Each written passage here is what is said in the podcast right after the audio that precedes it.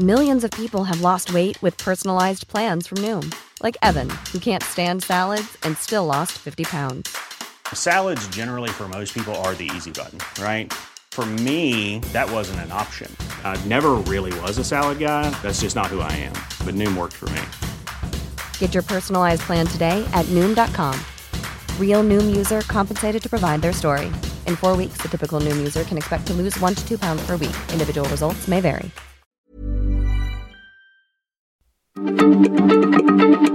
Heraldo Radio, la H se lee, se comparte, se ve y ahora también se escucha.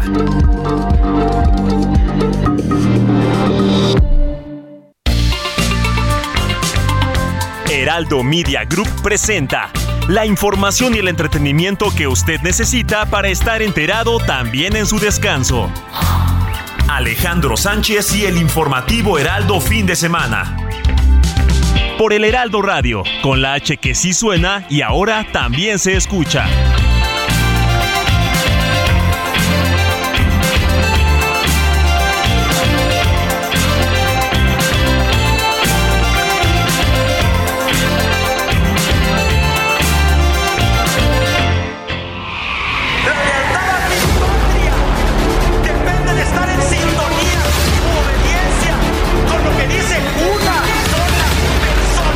Mi oportunidad de sumarle al equipo está agotada. Me paso a la porra, desde donde seguiré con ánimo al equipo o como decimos desde el espacio común, hacer una más que trabaja por la patria, ya que la revolución de las conciencias no permite dejar de involucrarnos en el quehacer del país. ¡Oh, la mano izquierda que explota por parte de Jackie Nava! Aquel buen rostro, secretaria de Economía, quien ahora se desempeña como directora del SAT, que ha tenido muy buen trabajo porque no ha disminuido la recaudación. Estas personas la estaban esperando en la parte posterior a bordo de la motocicleta. Cuando ella está abajo de su vehículo es cuando uno de los dos tripulantes de la motocicleta se, se acerca, se aproxima y acciona una pistola calibre 9 milímetros lesionándola pues, fatalmente. Eso es lo que ya tenemos nosotros. Acabamos con la corrupción que llevó al desorden inmobiliario durante el sexenio anterior. Hoy realizamos consultas ciudadanas para las grandes obras.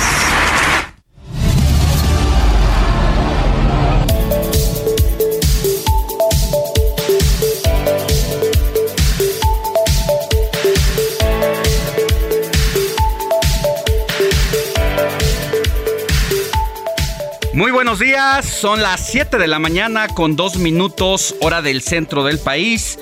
Les saludo con mucho gusto en este sábado 8 de octubre de 2022. La noticia no descansa y tenemos mucha información. Estamos precisamente en el informativo de fin de semana del Heraldo Radio. Yo soy Alejandro Sánchez y junto con un equipo de colaboradores que trabaja desde anoche y durante la madrugada le vengo a informar en esta mañana templadita. Mi querida Moni Reyes, muy buenos días, ¿cómo estás? Muy buenos días, Alex. Muy bien, muchas gracias. Pues exactamente ahorita tenemos 12 grados aquí en la zona sur de la Ciudad de México, en la capital del país. Frito, ha llovido y estamos aquí, como dices, listos con este gran equipo de trabajo para pues para platicar de toda la información a vida y por haber. Así es, pues ya se acerca el invierno y de la mano llega el descenso precisamente de las temperaturas.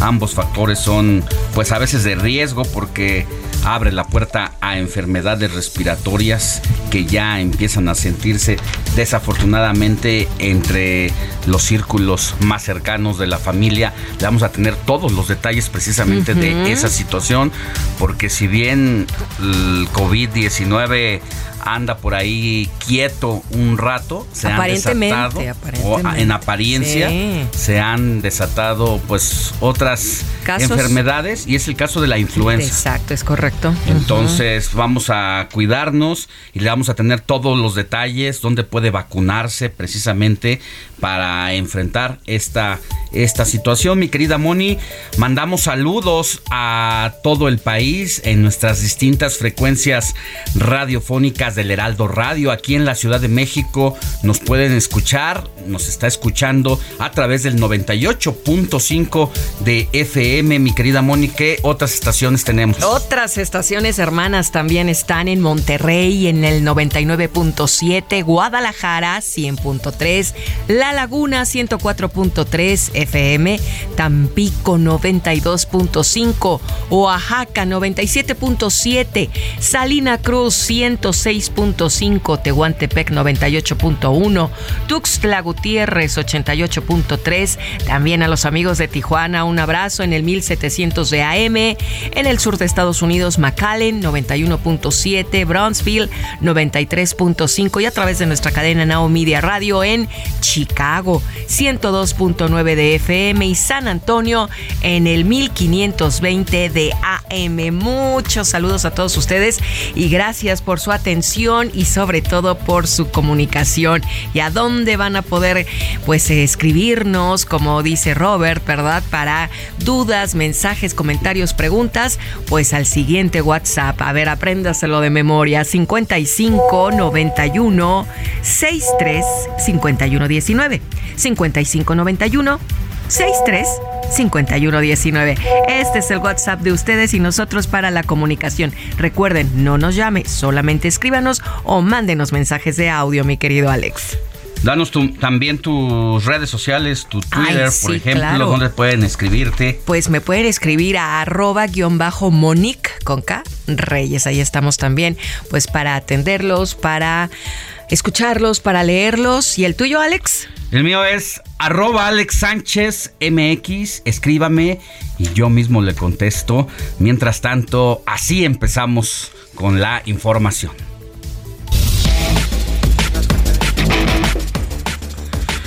El presidente Andrés Manuel López Obrador negó en su conferencia matutina de este viernes que exista alguna limitación presupuestal en torno a la búsqueda e identificación de personas desaparecidas en México y afirmó incluso que se registra un subejercicio presupuestal para esta labor. Así lo dijo Andrés Manuel López Obrador.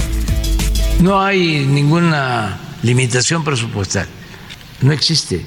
Está la instrucción vigente porque es un asunto humanitario, de que no falten los recursos y hay presupuesto. Y mire, esta semana fue de nuevos cambios en el gabinete de la 4T. Tatiana Cloutier renunció a la Secretaría de Economía y en su lugar entró quien hasta ayer era la titular del sistema de administración tributaria, el SAT, Raquel Buenrostro, quien se ha caracterizado por tener una mano dura en torno a la morosidad de los contribuyentes o de los negocios o acuerdos mal habidos en sexenios anteriores, pues les cayó el SAT con Raquel Buenrostro incrementó, casi duplicó los ingresos tributarios y ahora jugará desde la Secretaría de Economía para los intereses del gobierno en turno los proyectos del presidente López Obrador. Y al encabezar la inauguración de la 22 Feria Internacional del Libro en el Zócalo de la Ciudad de México, la jefa de gobierno Claudia Sheinbaum calificó a la activista Rosario Ibarra de Piedra, la homenajeada de esta edición, como una mujer histórica por su defensa de los derechos humanos. Y tome nota porque ya se lo decía en esta última parte del año, las enfermedades respiratorias aumentan en nuestro país, mientras que la influenza pega todavía más fuerte, por lo que vamos a charlar con una especialista, quien seguramente además le va a exhortar a que se vacune lo antes posible. La Fiscalía General del Estado de Veracruz informó anoche de la detención de los presuntos homicidas de Beatriz Elizabeth Mesa, la profesora asesinada frente a una escuela primaria en la ciudad de Jalapa el pasado 21 de septiembre. Un muerto y 100 personas desalojadas fue el saldo de la explosión en un ducto de petróleos mexicanos en el ejido de San Fernando en Tabasco, que fue provocada por una fuga de etano líquido de una línea que va hacia el complejo petroquímico Pajaritos, Veracruz. El secretario de Hacienda, Rogelio Ramírez de la O, informó este viernes que se redujo en 40 mil millones de pesos la deuda pública para 2025 en el mercado interno mexicano gracias a dos subastas de compra y colocación de deuda gubernamental. El Fondo Monetario Internacional previó este viernes que el crecimiento económico de México va a disminuir en los próximos trimestres pese al buen desempeño que tuvo en el primer semestre de 2022, lo que suma ya esto a una gran incertidumbre sobre la inflación en 2023. Vaya que han subido los precios de los productos de la canasta básica. También le vamos a tener todos los detalles al respecto. Y no se pierda más adelante la charla que tuvimos con la actriz mexicana Claudia Pineda. Nos reveló cómo una tendonitis la llevó a la actuación y hoy triunfa en series dentro y fuera de nuestro país. En temas internacionales, el presidente ruso Vladimir Putin y su homólogo ucraniano Volodymyr Zelensky podrían reunirse cara a cara luego de 227 días de iniciada la guerra. Los detalles se los compartiremos más adelante. El alcalde de Nueva York, Eric Adams, declaró estado de emergencia para responder a la crisis migratoria en la ciudad que ahora tiene más de 61 mil personas en su sistema de refugio. La declaración ordena a todas las agencias relevantes que coordinen esfuerzos para responder a la crisis humanitaria en la ciudad.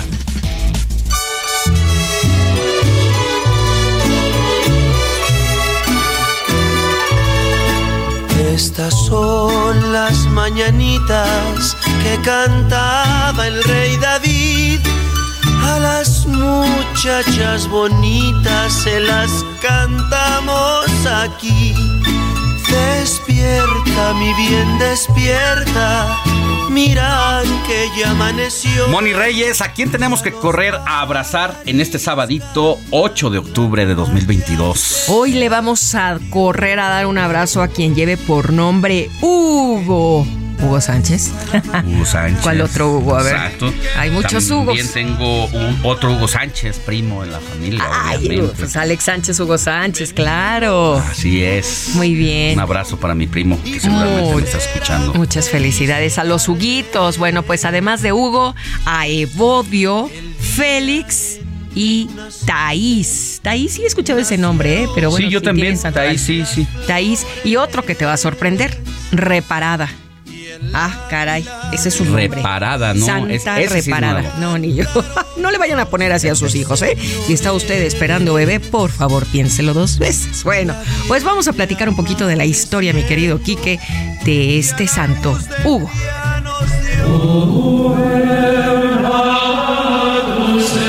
San Hugo de Génova nació alrededor del año 1186 en un poblado de Italia. Y aunque poco se sabe de su juventud, sí se conoce que años más tarde se convirtió en un caballero de la Orden de San Juan de Jerusalén.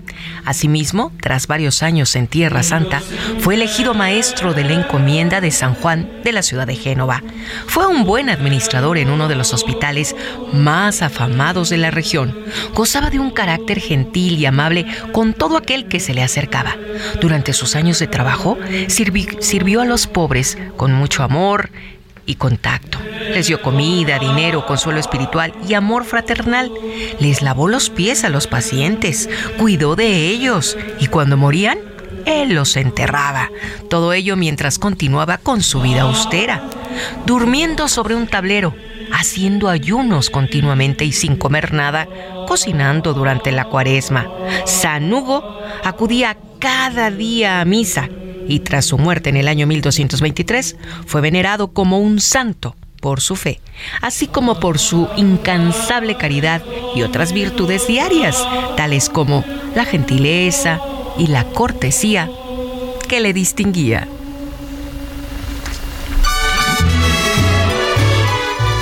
Pues abrazos a Hugo, Evodio, Félix, Taís y Reparada y a todos aquellos que estén cumpliendo años también hoy, 8 de octubre de este 2022. Que el año, Alex, se ha ido como, diría mi abuelita. Como agua. Como hilo de media. Sí, ya estamos en el décimo mes del año. Muy bien. Ya empieza a oler a Navidad. Uno va por los centros comerciales y ya todo es eh, de Santa Claus, los pinos, los trineos, las luces. Los nuevamente. angelitos, los árboles. Oye, Sí. aunque sabes que estamos ya para, para lo que es el 1 y 2 de noviembre con la Día con el Muertos. con el olor a la calabaza, Sí, ¿no? además, el otoño divino. Fiestas muy propias de nuestro país para el mundo. país, sí. Porque en ningún otro lado del país le Del rinden mundo. esa pleitesía a la muerte como solemos hacerlo los mexicanos y que pues en medio de todo eso se celebra con fiestas, con Halloween, con comida. con comida, con Ofrendas. hermosas nuestras ofrendas y que bueno, pues ahora sí que son costumbres muy mexicanas y que hay que seguir cultivando y conservando, ¿no? Porque es. nos distingue con el resto del mundo. Así es, Moni Reyes, nos faltó también el Twitter de Ay, el sí. informativo de fin de semana para que nos sigan, nos escriban también. ¿Cuál es? Es arroba fin de semana HMX. Va de nueva cuenta. Arroba fin de semana H de Heraldo MX. Aquí Bueno, también. y nos también aquí en el informativo de fin de semana, pues tenemos buenas noticias porque en el Heraldo Media Group queremos compartirles que con 80 millones de usuarios únicos, nos hemos convertido en el grupo de medios digitales más grande de México. O sea, el más consultado. Esto no lo decimos nosotros. Esto es información constante y sonante. Datos de la firma Comscore así nos lo dicen. 80 millones de usuarios únicos que se informan a través de nuestras eh, distintas plataformas electrónicas, digitales, pero en este caso a través de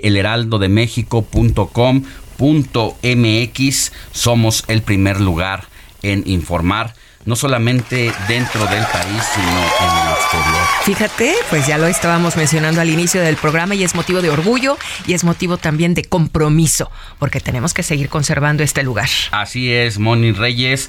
Hoy tenemos información sobre la jefa de gobierno que hizo su informe de labores recientemente y destacó distintos puntos. ¿Tienes los detalles? Por supuesto, ante el Pleno del Congreso de la Ciudad de México y como parte de su cuarto informe de gobierno y tras los posicionamientos de los diversos grupos parlamentarios que integran, la jefa de gobierno dio cuenta de las principales estrategias, acciones y programas de éxito que tienen un impacto histórico como en materia de seguridad, educación, salud, movilidad, finanzas y bienestar social.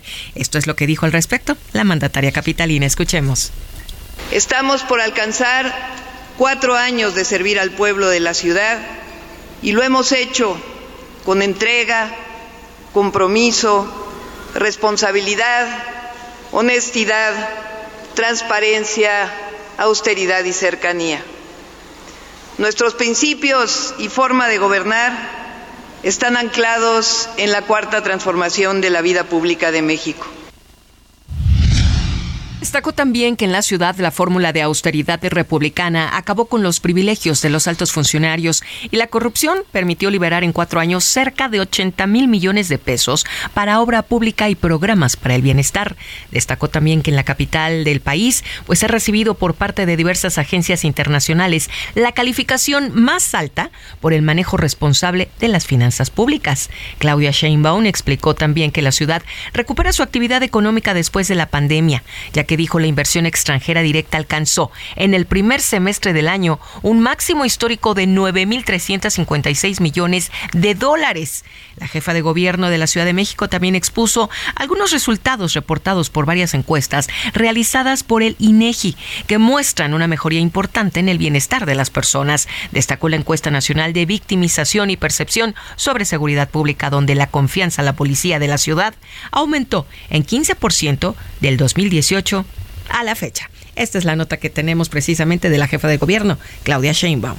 Así es, en su informe de labores el cuarto. que da a conocer, ya es el cuarto informe y bueno, pues también es inevitable pensar que de aquí en adelante todo lo que está ocurriendo, no solamente con la jefa de gobierno, con Adán Augusto, eh, allá en la Secretaría de Gobernación, con el canciller Marcelo Ebrard, pues todo va encaminado también hacia lo que a una es ruta. la ruta presidencial, porque Correcto. así el mismo presidente de la República se los ha marcado. Es verdad. Bueno, pues eh, hoy es Día Internacional de la Dislexia, antes de pasar con los deportes, Día Mundial de los Cuidados Paliativos y Día Mundial de las Aves Migratorias, pero al ratito si quieres lo platicamos, ¿no? Lo comentamos más adelantito. El informativo fin de semana también está en Twitter. Síguenos en arroba fin de semana HMX.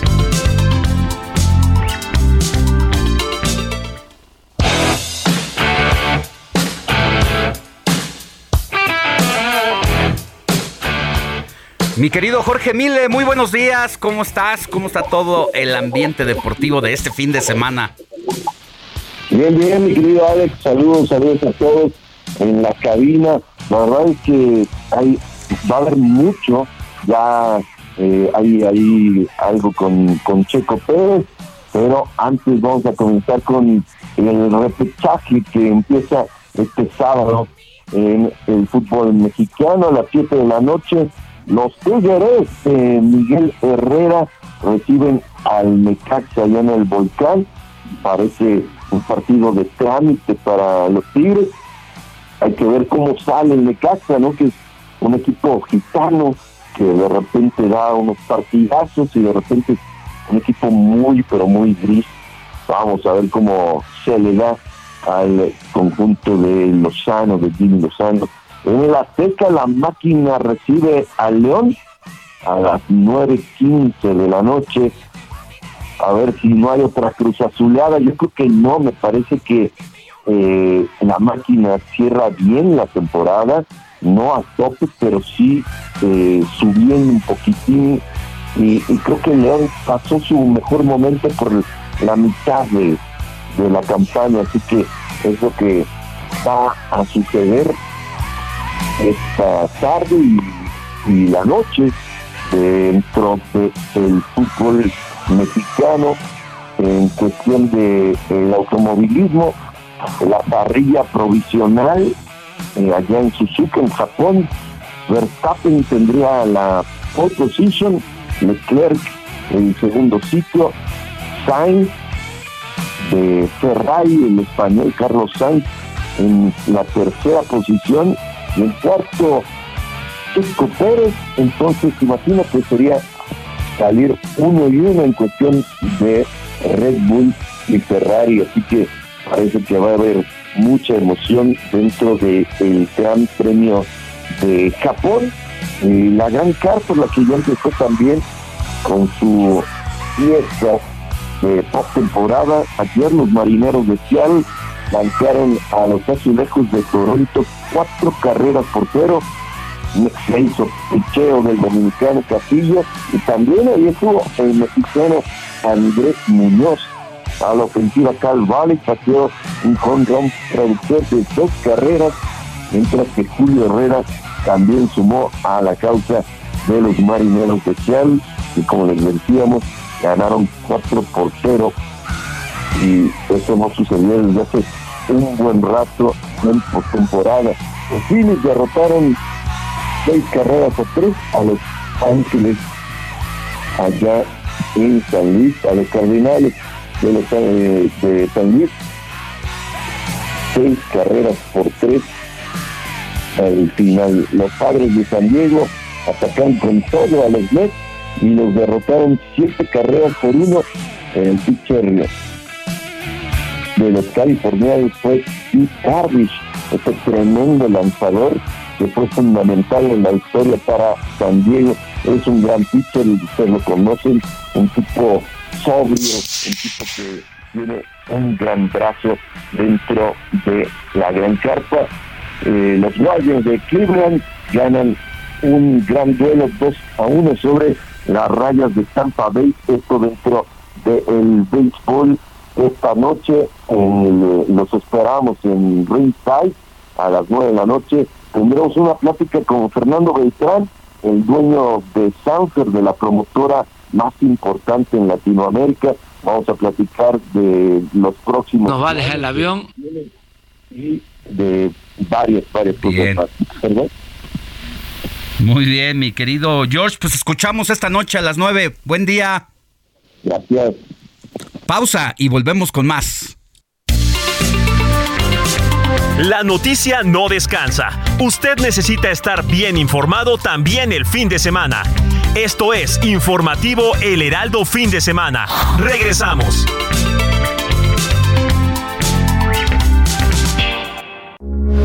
Heraldo Radio, con la H que sí suena y ahora también se escucha.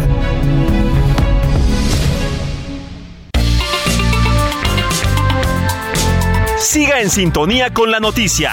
Alejandro Sánchez y el informativo Heraldo fin de semana. Continuamos.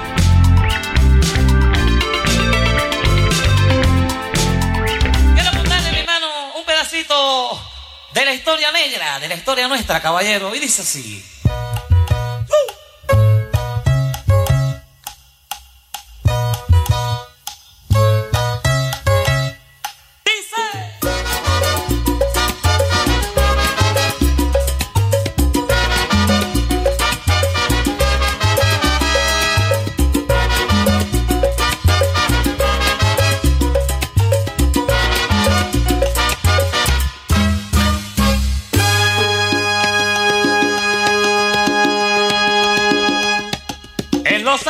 1600,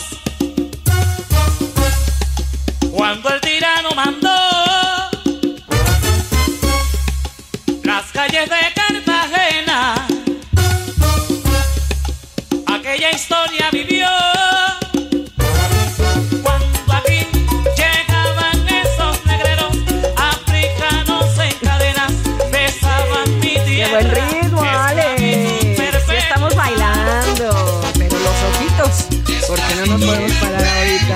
Moni, seguimos en el informativo de fin de semana claro, cuando claro. son las 7 de la mañana con 31 minutos.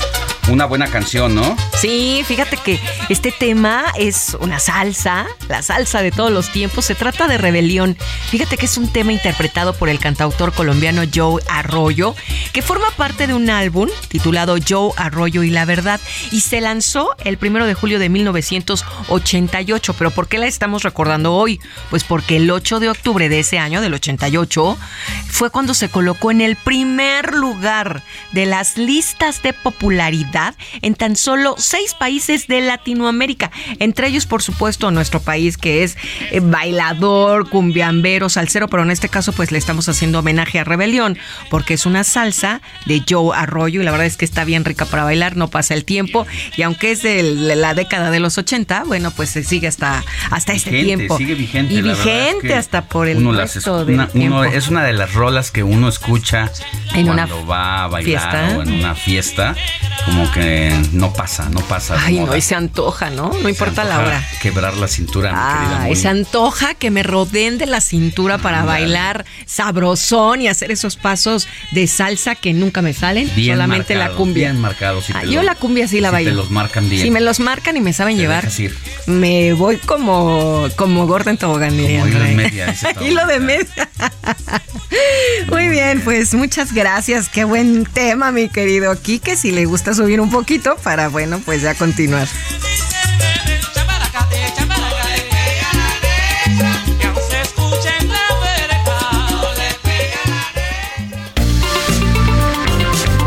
Comparte tus comentarios y denuncias en el WhatsApp del informativo fin de semana. Escríbenos o envíanos un mensaje de voz al 55 91 63 51 19.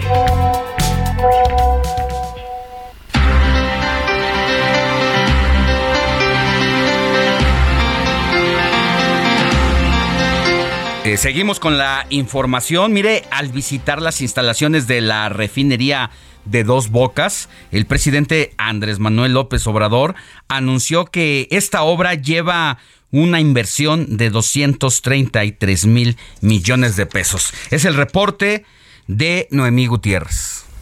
Hola, comentarte que como parte de su gira privada de fin de semana, el presidente Andrés Manuel López Obrador recorrió la refinería Olmeca en Dos Bocas, Paraíso, Tabasco. Supervisa el avance en la rehabilitación de estas plantas como parte del plan de autosuficiencia energética.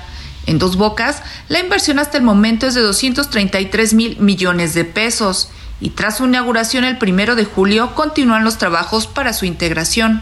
Aquí llega el petróleo, un millón de barriles en esta terminal de Dos Bocas. Se construyó aquí mismo esta refinería para procesar 340 mil barriles. Y todos esos tanques de almacenamiento no es para guardar el crudo, sino las gasolinas, el diésel y otros petrolíferos. ¿Cuánto de inversión hasta ahora? 233 mil millones de pesos. Todavía están trabajando para integrar y arrancar la refinería más de 30 mil obreros. Acompañado de los secretarios de Energía Rocionale, de Marina Rafael Ojeda, el gobernador de Tabasco Carlos Merino y el director general de Pemex Octavio Romero Oropesa, el presidente destacó la grandeza cultural de México. Esto es para que se aprenda a reconocer lo que son nuestros trabajadores mexicanos.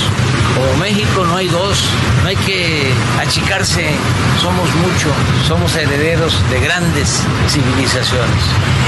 Es un gran país. ¡Viva México!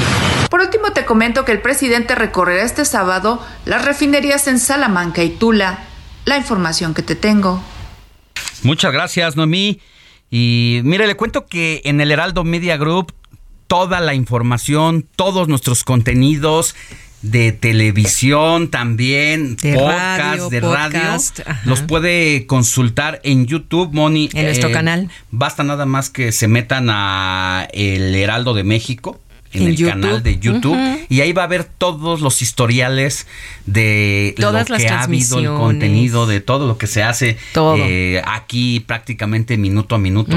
Es correcto, a través de YouTube. Así es que la invitación para todos nuestros radioescuchas, pues para que también no solo en Twitter nos sigan o en nuestra página oficial, sino a través también de este canal tan importante y tan pues usado por, por muchas personas, YouTube. Donde quiera y cuando quiera, solo basta que le dé un clic y ahí podrá encontrar la información general, como las noticias, el entretenimiento, entrevistas y mucho más. Pero que se suscriban. Que es se importante que se suscriban. En el momento para que les lleguen en las que uno se suscribe a los canales de YouTube, como en este caso en el de El Heraldo de México, activas la campana y a partir de cada contenido que se está subiendo te Les notifican. notificando la información que Y eso está, está padre, ¿no? disponible y actualizada. Porque siempre estarán actualizados, estamos actualizados y mira, no nos perdemos de nada y seguimos conservando nuestro buen lugar que ya nos hemos ganado.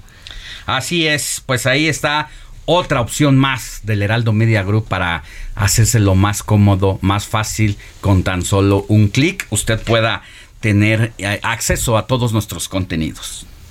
Allá ellos si se la pierden, porque aquí hay cosas interesantísimas.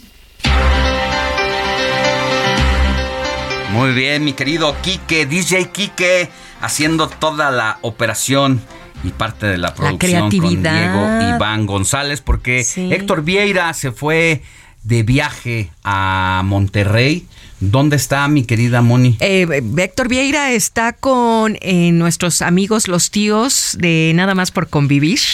Anda por allá para hacer el programa de hoy sabadito. Y bueno, pues con Julio Patán y este Juan Ignacio Zavala están por allá por tierras norteñas. Les mandamos un abrazo, un saludo. Y bueno, pues ya estará de vuelta la siguiente semana. Sí, mientras tanto, en el transcurso de esta mañana puedes seguir escuchando todos los contenidos aquí en el Heraldo Media Group y la producción de Héctor Vieira desde Monterrey para nada más por convivir más adelante. Mientras tanto, seguimos con la información y le cuento que la titular de la Secretaría de Finanzas de la Ciudad de México, Luz Elena González, anunció que se está analizando una ampliación presupuestal al Instituto Electoral Capitalino. Escuchemos el reporte de Cintia Stenning. Muy buenos días a ti y al auditorio, pues la secretaria de Finanzas de la capital, Nucelena González Escobar, informó que la dependencia a su cargo se encuentra analizando si es posible dar una ampliación presupuestal al Instituto Electoral de la Ciudad de México para que puedan cubrir sus obligaciones en materia de prerrogativas para partidos políticos, así como liquidación de los trabajadores que fueron despedidos tras su reestructura en septiembre pasado. Eh, señaló que en estos momentos pues se encuentra analizando el cierre del tercer trimestre del año y en base pues a los recursos que se tenga se valorará la solicitud eh, al cuestionarle si lo más probable sería una negativa como la primera vez que el instituto le solicitó 198 millones de pesos extra la funcionaria local refirió que no sabría decir, pues se tiene que hacer un análisis minucioso. Si te parece bien, escuchemos qué fue lo que dijo. Estamos analizando los recursos que estamos justo por hacer el cierre del, trimestre, que el tercer trimestre, y en base pues, a los recursos que se tengan se valorará la, solicitud. Previamente se les había dado una negativa, posiblemente en esta ocasión también hay otra negativa. No, no, no, no te sabría decir, o sea, tenemos que hacerle el análisis del presupuesto con el cierre trimestral correspondiente. Oiga, ¿y es válido que le sigan pidiendo ampliaciones cuando pues, ya se les dio un presupuesto desde el principio? El instituto tiene conocimiento de su presupuesto desde diciembre del año pasado y no es ninguna sorpresa en términos de... a nosotros lo que nos corresponde pues es analizar si es viable esta ampliación que están solicitando en términos de todas las necesidades del gobierno. Asimismo dijo que el ISM tiene conocimiento de su presupuesto desde el año pasado y para ellos no debería de ser ninguna sorpresa y es que dijo que pues seguirán viendo si es viable darles una ampliación en términos de las necesidades del gobierno. Es la información que tenemos al momento. Muy buenos días, seguimos pendientes. Gracias, gracias Cintia, que tengas buen día y mire, los próximos 14, 15 y 16 de octubre la organización Techo México va a llevar a cabo su colecta anual con el objetivo de recaudar fondos para proyectos comunitarios que necesitan ser financiados en territorios donde la organización desarrolla su trabajo social. Y tenemos en la línea telefónica a Gustavo Alviso, director general de la organización Techo México. Gustavo, muy buenos días. Hola, muy buenos días. Gracias por el espacio para poderles dar la invitación a tu público de cómo unirse. Si nos cuentas primero un poquito más de lo que hacen ustedes. Sí, mira, te cuento que Techo es una organización latinoamericana que busca superar la pobreza en asentamientos populares, en donde se vive en una urgencia eh, pues muy crítica en, todo nuestro continente, a través de la formación de juventudes con voluntariado y pues el trabajo hombro con hombro con los vecinos y vecinas de las comunidades donde trabajamos. Eh, en general nosotros nos enfocamos sobre todo en proyectos de hábitat, pero en realidad nada nos frena. La intención es sacar adelante la situación de las comunidades junto con ellas. ¿Qué es lo que ha dado como resultados esta labor que vienen realizando y desde cuándo? Nosotros estamos en México desde 2007. Eh, lo que buscamos es, este, o lo que hacemos comúnmente es la construcción de viviendas de emergencia, de baños secos o baños húmedos, de sistemas de captación de agua de lluvia que le den esas, esas soluciones a las familias. Al final estamos hablando de comunidades en donde la, la, la situación habitacional está muy crítica también y la idea es tener una línea base de, de, la que las familias puedan salir adelante pues con el trabajo gardo que también ya hacen y que conocemos nosotros. En México, por ejemplo, también por eh, los sismos en 2017, este mismo modelo de, de, de, intervención nos permitió llegar a casi mil viviendas que le, que le instalamos a familias que lo perdieron todo. Entonces también estamos hablando de, de cómo esta emergencia que, que, que de pronto se siente tan, tan real con situaciones como la de los sismos, pues nosotros la, intervenimos día a día porque hay otra urgencia que es la pobreza extrema. ¿Cómo sirven como enlace? ¿Cuál es el método con el que trabajan? Nosotros principalmente giramos en torno al, desarrollo comunitario. Lo que buscamos es sentar las bases de un trabajo con las familias para que ellas después, incluso sin la presencia de la organización, puedan seguir adelante con otras soluciones un poco lo que mapeamos y diagnosticamos es que, pues bueno, eh, muy poca gente en, América Latina, como que de pronto no conocemos mucho a nuestros vecinos, incluso no necesariamente la gente que vive en pobreza, sino no nos conocemos, no trabajamos en conjunto. Lo que buscamos es ir a estos lugares para que los, los voluntarios, las voluntarias que llevamos de universidades y de prepas con la gente de las comunidades, pues encuentren la forma de dialogar, de, de organizarse y de instalar estos proyectos de, construcción de emergencias, de viviendas de emergencia, de baños, lo que se necesita hacer en esas comunidades. Y en esta colecta que realizan, dice 14, 15 y 16, ¿dónde se pueden hacer las, las aportaciones y cómo? La invitación es a que todos y todas se unan a conocer este proyecto, lo pueden hacer en las, nosotros vamos a estar en las calles de la Ciudad de México, de Toluca, de Puebla, de Querétaro, de Guadalajara y de Monterrey. Eh, vamos a estar ahí con, con nuestras playeras de techo, blanco y azul. Eh, pero también, si de pronto no nos encuentran en las calles, se pueden unir al proyecto en la página techomx.org y ahí pueden conocer más de nosotros, ver cómo son nuestros proyectos, eh, incluso unirse a la colecta en calle con nosotros si quieren estar. haciendo su donativo o este o, también buscando invitar a más gente que se une con su donativo en línea o en, en las calles en nuestras alcancías los donativos eh, que se hacen a partir de la página, si no los encuentro en la calle, es transferencias electrónicas o se puede ir a alguna tienda de conveniencia, de conveniencia y ahí con un estado en una cuenta hacer el depósito. Es, es una plataforma que, que te permite hacer una donación con tu tarjeta de crédito o de débito. Eh, puedes también incluso puedes decidir aportar convencido convencida de que este proyecto aporta a, nuestro México. Puedes aportar mensualmente eh, pero si no también puedes aportar solo una vez y este y se hace todo sin necesidad de compartirle datos a nadie cada quien pone ahí en su plataforma el, cobro y se hace eh, para quienes pueden aportar tienen la capacidad de hacer aportaciones más grandes, ¿hay, ¿es deducible de impuestos? Sí, de hecho, eh, cualquier donativo que hagan eh, ustedes en esta plataforma es deducible de impuestos. Eh, entonces también ahí mismo en la plataforma le, pueden colocar algún los datos que necesitamos para ponerles ahí su, su, comprobante y pues al final nosotros al ser donataria autorizada podemos darle a cualquier persona desde 50 pesos hasta si de pronto nos quieren contactar a otro correo que es el de info.mexico.org para un proyecto más grande, también podemos negociar esa parte. Y en esta campaña de colecta que tienen ustedes, ¿es para sus gastos, para todo el trabajo que hacen de todo el año o hay eh, algo específico a donde van a ser canalizados esos recursos? Principalmente se van a ir a inversiones de crecimiento. Nosotros estamos buscando crecer en el país eh, como te platicaba, somos una organización en América Latina, pero pues nos estamos enfocando mucho más en México, eh, porque pues al final este, la cantidad en proporción, la cantidad de, mexicanos que viven en pobreza frente al resto de los países, a veces sabiendo que cuatro de cada seis personas en México viven en pobreza, estamos hablando de que los millones de personas que viven son más grandes que muchos países de América Latina. Entonces, con ese foco, esta colecta va a ir pues enfocada a, llegar a más lugares, a, como te platicaba en las ciudades donde estamos comúnmente son, la mayoría son en el centro, es Monterrey Guadalajara, y pues nos toca todavía explorar este, hacia los extremos, hacia donde hay otras, otras necesidades, y este tipo de eventos como la colecta nacional en la que eh, pues bueno la gente del mismo país nos eh, de, México nos apoya este, para crecer acá, es, se va a ir esa inversión a, a, este proyecto de poder seguir adelante con juventudes de escuelas, universidades preparatorias, invitarlas como voluntades a trabajar este día, cada fin de semana este, con las familias de los asentamientos en, en nuevos lugares del país.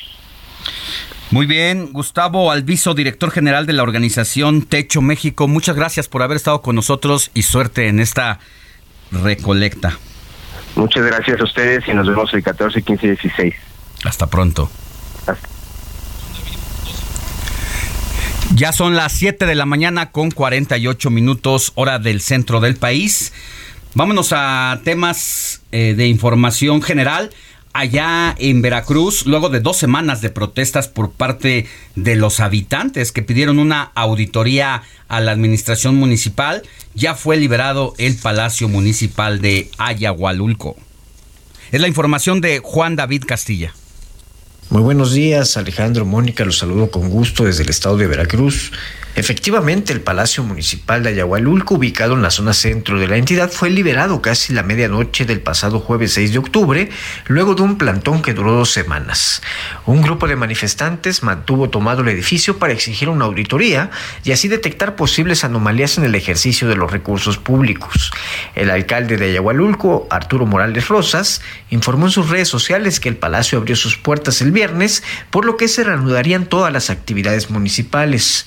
La revisión de las cuentas públicas iniciaría el próximo lunes 10 de octubre, después de las 10 de la mañana, como se había acordado durante el jueves tras las protestas en el Congreso del Estado. Dos contingentes se manifestaron afuera del Palacio Legislativo. La gente que respalda al regidor único Iván Edilberto Munguía Vargas, quien fue golpeado en una sesión de cabildo, y también las personas que defienden al alcalde Arturo Morales Rosas. El grupo que apoya al regidor había demandado la intervención del Congreso del Estado para la revisión de las cuentas municipales. También que la mañana del jueves se registró un conato de bronca entre dos grupos de manifestantes del municipio de Ayahualulco afuera del Congreso del Estado, donde afortunadamente no se reportaron personas lesionadas. Este es el reporte desde Veracruz. Alejandro Mónica, excelente día. Muchas, muchas gracias, Juan David Castilla.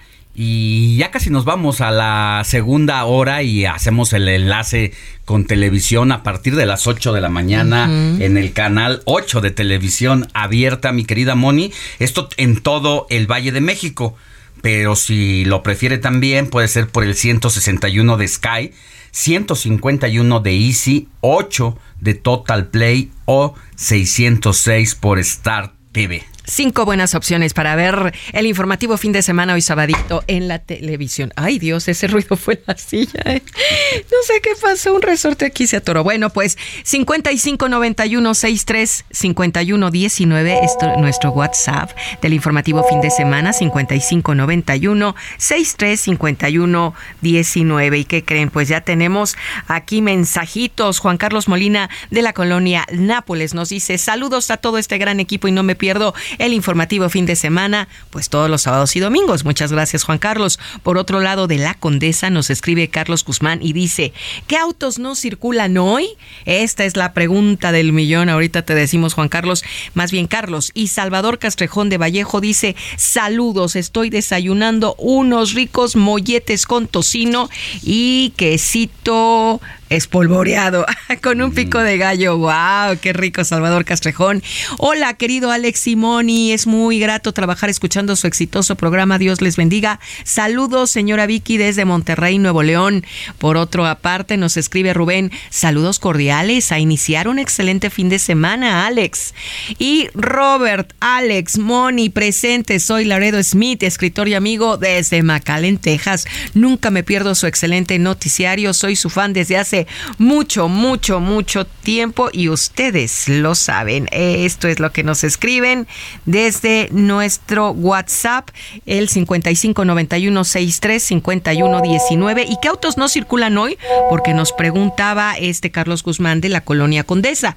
Hoy no circula, como es el segundo sábado de octubre, no circulan los autos con holograma 1, terminación de placas par todos los hologramas 2 y foráneos, hologramas 0 y doble 0 quedan exentos. Entonces, para vehículos con holograma 1, terminación de placas par, no circulan hoy, segundo sábado de octubre, Alex.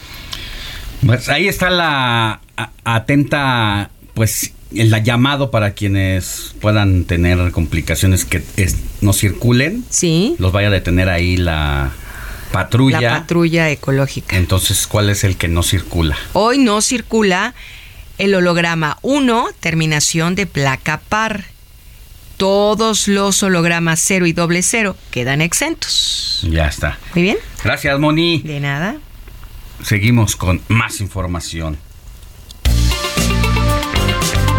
El informativo fin de semana también está en Twitter. Síguenos en arroba fin de semana HMX.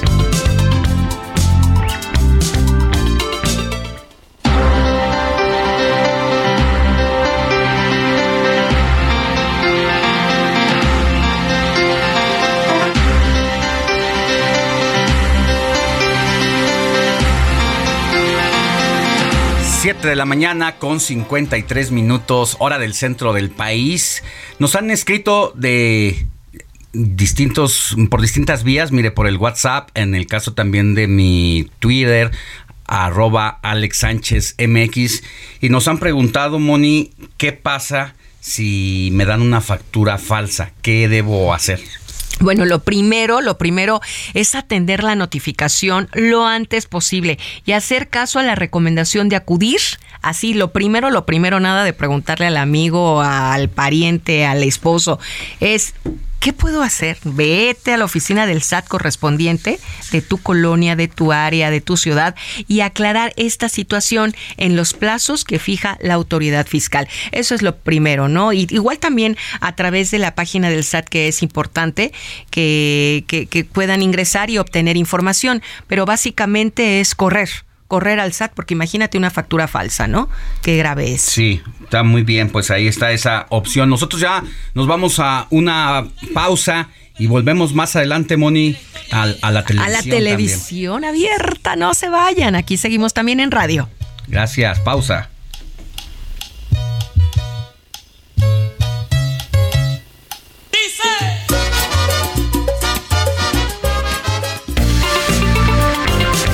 La noticia no descansa. Usted necesita estar bien informado también el fin de semana.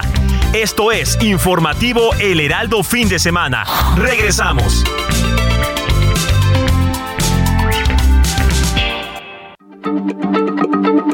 Heraldo Radio, la H se lee, se comparte, se ve y ahora también se escucha.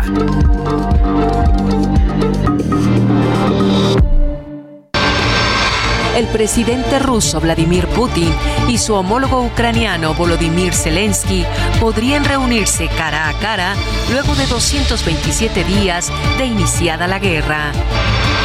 Además, nuevos cambios en el gabinete de la 4T. Tatiana Cloutier renunció a la Secretaría de Economía. Entró al relevo Raquel Buenrostro. Les contaremos cómo pasó todo.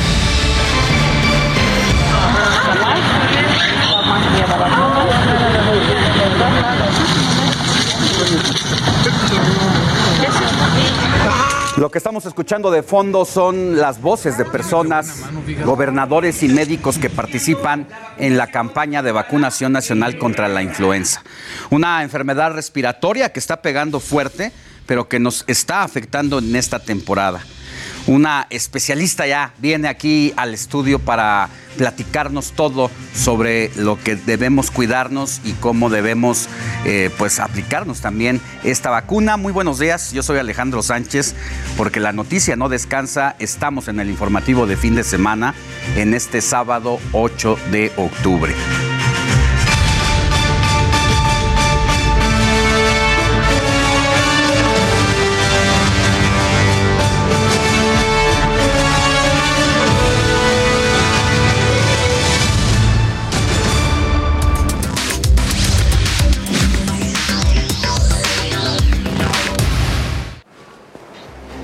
Y mire, la temporada de frentes fríos ha iniciado en el país. De acuerdo con los pronósticos del Servicio Meteorológico Nacional de la Conagua, habrá próximamente 51 eventos de este tipo que terminarán en mayo del próximo año. Los estados con mayores descensos de temperatura serán Chihuahua, Ciudad de México, Durango, Estado de México, Puebla, Tlaxcala y Zacatecas, mientras que en algunas partes del país se prevén temperaturas mínimas entre 2 y 8 grados Celsius. Y debido a estos cambios de temperatura, es momento de cuidarse porque con esta temporada también vienen las enfermedades respiratorias como la hipotermia, la neumonía, la bronquitis, faringitis, el COVID-19, la gripe, el resfriado o no se diga la influenza. Así que hay que ponerse pues los abrigos ya a partir de esta temporada y para hablar sobre estas enfermedades respiratorias, así como la importancia de la vacunación contra la influenza, saludo con mucho gusto a la doctora, a ver si pronuncio bien, eh, Caterina Kostiukina, especialista en medicina interna. ¿Lo hice bien? Perfecto. Buen día, doctora, ¿cómo está? Buen día, Alex. Sí, como decías, hay que ponerse los abrigos y las vacunas.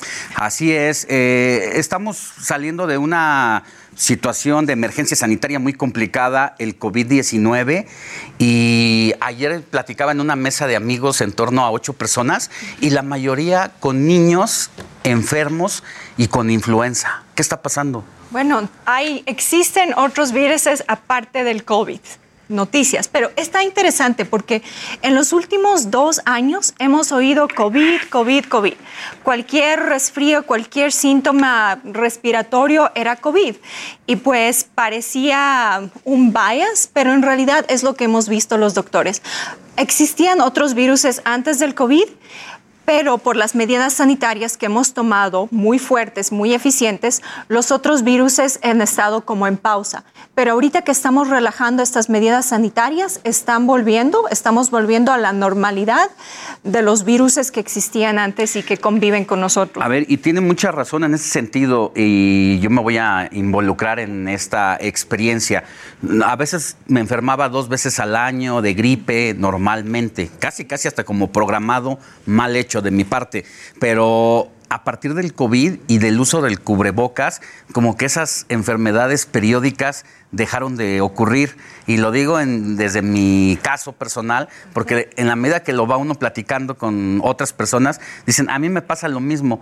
Y creemos que en gran medida también ayudaba mucho el cubrebocas. Ahora que nos hemos relajado y hemos hecho de lado eh, el cubrebocas, pues parece que vienen estas enfermedades eh, con mayor facilidad. ¿Qué tanto tiene que ver eso realmente? Tu experiencia es la experiencia de muchas personas y es lo que hemos visto en ah, el ámbito médico estudiando científicamente que lo que pasaba antes es que sí teníamos los virus de una, de una temporada. O sea, no es que te tratabas de enfermar, sino que eran las temporadas, que usualmente es el invierno, dependiendo del hemisferio, en los tiempos fríos y más húmedos pero con las medidas que hemos tomado hemos cambiado esa temporalidad y lo que hemos visto es mucha menos incidencia de la influenza y de los otros virus pequeños que pues nos tomábamos un antigripal, un, suprimir un, un acetaminofeno, ibuprofeno y no pasaba nada y seguíamos trabajando y la vida seguía. Pero desde el COVID cambiamos todas esas temporalidades. Y bueno, lo que vemos ahora es que el COVID sigue, ya no como estilo pandemia. Ah, la mortalidad bajó muchísimo, a menos del 1%, pero regresamos a los problemas anteriores. Y em, es un poco diferente porque no tenemos inmunidad o la mayoría de las personas no han estado expuestas a estos virus en los últimos dos años. Ahora, ¿cuál es la transformación o esta, pues sí, una especie de transformación del virus, en el caso del COVID-19, a los que están por detonarse? Que la ciencia pues va ahorita en este momento descubriendo como los efectos, terminando de conocer el virus del COVID-19 que propagado con otras características de otro tipo de virus, ¿qué, este cóctel hacia dónde nos puede llevar? Bueno, el ah, COVID-19 lo vamos a, tener en nuestras vidas, así como la influenza, una pandemia que entró a nuestra humanidad, a nuestra sociedad a principios de los 1900 y pues sigue temporalmente. Pero ah, a diferencia del COVID, ah, la influenza es anual eh, es su temporada. Pero vemos que el COVID tiene una temporada, nos dura la inmunidad cada seis meses. Por eso es que vemos que las vacunas o las enfermedades, los rebrotes, están saliendo cada seis meses. Las buenas noticias es que ya tenemos más inmunidad, hemos tenido varias vacunas, hemos tenido varias enfermedades. Lamentablemente las personas más susceptibles pues uh, ya no están con nosotros. Y también vemos que la cepa, uh, que es lo, algo común que sucede con los virus en general, ya no está tan mortal, tan intensa, está más contagiosa, pero ya a veces las personas ni se dan cuenta, es un resfriado, un par de días, una fiebrecita y ya está, hasta ni llegan a hacerse el test. Um, eso es lo bueno. Pero de ahí lo otro que estamos viendo es la influenza, está regresando. Y nos hemos olvidado de la influenza, pero también mata a muchas personas. Y uh, pues quisiera que no sea así, pero es una realidad. Pero también tenemos herramientas, tenemos la vacuna, tenemos ah, medicamentos que se pueden tomar, los antivirales, cuando estamos ah, al principio de la enfermedad. Y también lo más importante que podemos hacer con todos los virus, con todas las enfermedades, es estar fuertes con, nuestro organismo. ¿Qué es lo que funciona? Comer saludable y hacer ejercicio, estar ah, fuerte para todo. ¿Qué es comer saludable y las vitaminas? ¿Qué tipo de alimentos son los que nos ayudan a reforzar el organismo? Muy buena pregunta. Bueno, estudié eso por muchos años porque también tenía esa pregunta y a la conclusión que llego en una oración es tratar de comer como comían nuestros ancestros, lo más natural. ¿Por qué? Porque hemos estado con esta clase de comida, con, ah, hemos evolucionado nuestro cuerpo, nuestros ancestros uh, se han acostumbrado a estas comidas por muchísimos años. Entonces podemos procesarlas. Pero las comidas nuevas que están hechas en industria, estos ah, químicos pues, que están en todas partes, que son experimentales, hacen que nuestro sistema se atore que no funcione tan bien. Es como ponerle a las personas... Como por ejemplo lo que tiene que ver con comidas rápidas. Pues Estamos hablando de esto. Sí, porque eso se le pone muchos aditivos que no existían antes. Es como, la analogía es como ponerle diésel a, una, a un carro de, gasolina. No es, no, no, es lo que tiene que ir. Entonces, nuestro cuerpo se demora... Uh, meses a años en dañarse, pero eso es lo que nos hace más débiles. Entonces, lo que sea más natural como comían nuestros ancestros. Jugos guayaba, mandarina, limón, naranja. Sí, todo lo que es natural, no le pongan azúcar extra, no le quiten la fibra, directo a la licuadora y si se pueden comer la fruta fresca, mejor. Mejor. Ah, hay... Combinada, las frutas combinadas a veces o, a veces nada más una sola fruta. Uh, Está bien combinarlas, ah, no en exceso, si es que también hay mucho azúcar. Porque tienen mucho azúcar, el almidón de las frutas. Estamos entrando en, ah, en el tema de la otra epidemia y casi oh. pandemia que estamos Sí, la, la, obesidad y la diabetes que lo desarrolla. Somos el país número uno, pero quiero decirle, mire, de acuerdo con las estadísticas de salud presentadas por el INEGI en 2021, pues han, se han disparado. La primera posición entre las defunciones dentro de clínicas particulares correspondió a las enfermedades relacionadas con el sistema respiratorio, con 8.542 casos. Y cuando decía, somos el país número uno, eh, desafortunadamente, en obesidad, en enfermedades relacionadas a la diabetes y todo lo que deriva de esa situación, ¿no? Sí, ah, es algo si es que les puedo dar una recomendación, la diabetes, que es lo que sufrimos tanto, es una sobredosis de azúcar. Constantemente el azúcar está hasta en el ketchup. Entonces, ah, la diferencia entre que una sustancia sea una medicina, como por ejemplo una fruta o el, el, azúcar que comemos que nos sea útil para dar energía, la diferencia entre ese beneficio y que sea un veneno que es ah, la diabetes, que sucede con todas sus complicaciones, está en la dosis. Estamos viendo que como población estamos consumiendo una dosis muy grande. Entonces la solución es bajar lo que más se puede en esa dosis de azúcares y carbohidratos. Y tratar de que sea lo más natural posible como hemos comido por miles de años nuestros ancestros, lo más natural. Es que no está por demás eh, destacar que parte de las, la mayoría de decesos en este país por COVID-19 tiene que ver con esta relación de eh, el exceso de azúcares en el cuerpo, de las, los, los carbohidratos. Sí, es lo que afectó. Es lo que hemos visto más. Las personas, eh, es fascinante, las personas que tenían los azúcares más altos ah, o estaban predispuestas a eso son los que tenían una respuesta inflamatoria desordenada y excesiva mucho más. Y son los que tenían los pulmones y pues ah, el sistema en general más afectado entonces, esto también me trae a esta otra pregunta que yo me he dado y estoy segura que los papás también se... Eh, se dan, se preguntan. Ah, no les tengo la respuesta, pero es algo que, pensar. Ah, hablábamos de que los virus están regresando y que tenemos menos inmunidad porque nos protegimos muy bien y pues ah, que todos los virus tienen un potencial de hacer un gran problema. O sea, puede haber consecuencias terribles para ciertas personas. Entonces, los papás se preguntan, y también yo como especialista en medicina, ¿qué recomendaciones darle? Los, ¿Deberían los hijos revolcarse en, en el lodo y comer tierra para que pues estén expuestos y tengan inmunidad? O los ponemos en una burbujita. Y bueno, sinceramente no tenemos una respuesta científica y como doctora no les puedo dar la recomendación, pero lo que sí les podemos dar son los hechos, que es cuando hemos, nos hemos isolado, eh, estamos más predispuestos a los otros virus.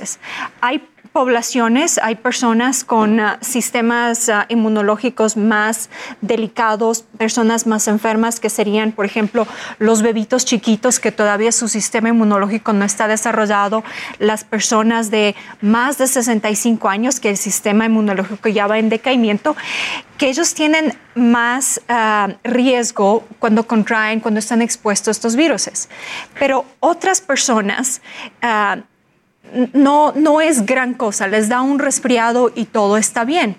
Entonces es como, e, es una decisión que uno toma de ya sea construir el sistema inmunológico y estar expuesto a, a, estos patógenos mientras uno está saludable y pues para que no sea tan fuerte después, porque si estamos muy isolados. hasta han hecho experimentos. Los animalitos que nacen, que les isolan completamente las bacterias ah, y después los ponen al mundo real, no sobreviven. Igual los humanos, si es que están muy limpios, como lo que pasó con la colonización. Cuando los indígenas de América no estaban expuestos a la viruela, vinieron la población de Europa que ya había pasado por esto. Hubo un gran choque de pues, más del 80%, fue terrible. Ah, pero esta otra población fue poco a poco es, eh, eso de estar expuesto. inmune. Correcto. Entonces, ah, pero lo que sí tenemos, los que le puedo decir con seguridad, es que podemos estar expuestos, por ejemplo, a la influenza con la vacuna de una manera que es más segura, que nos va a proteger cuando venga el virus de verdad. Y la otra pregunta que hacen las personas eh, muy constantemente es, ¿me puede dar ah, influenza después de la vacuna? Y pues la respuesta es no. Ah, pero lo que resulta es que como nos ponemos la vacuna en tiempos de temporada de influenza y de todas otras virus, a veces coincide que pues te pusiste la vacuna y ya te, contagiaste ahí cerca y llega la correlación. Pero la vacuna es la herramienta más poderosa que tenemos. Influenza, COVID y todas las demás para los niños. Está definitivamente comprobado. Mire, hay una nueva variante de influenza que ha alertado a los investigadores. ¿Qué nos puede decir de esto? Que se trata de la cepa H3N2. Bueno, está circulando en esta época. Cada época existen unas nuevas ¿Variante? Variantes, sí. Así como el COVID cambió de, de, cepa, porque es un virus que va evolucionando. Sí, que la Delta y que no sé cuál, sí, el Omicron. Omicron. Estamos y después vamos a tener más y más porque es la naturaleza de este virus. Uh, mientras más se reproduce, va cambiando. Uh, también la influenza. Ahora estamos aprendiendo más de virología con, con esta época del COVID.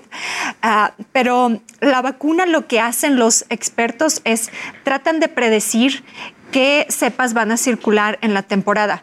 Y ponen varias uh, estrategias en la vacuna, tres a cuatro, para, de lo que predicen, uh, para poder proteger a la población. Y pues uh, la vacuna protege con... sí, como principal medida y principal barrera. Pero ¿qué pasa con las otras recomendaciones con las que vivimos en los últimos años. El cubrebocas, hay estados, por lo menos tres en el país, que ya dijeron que no es necesario usar eh, cubrebocas ni siquiera en lugares cerrados.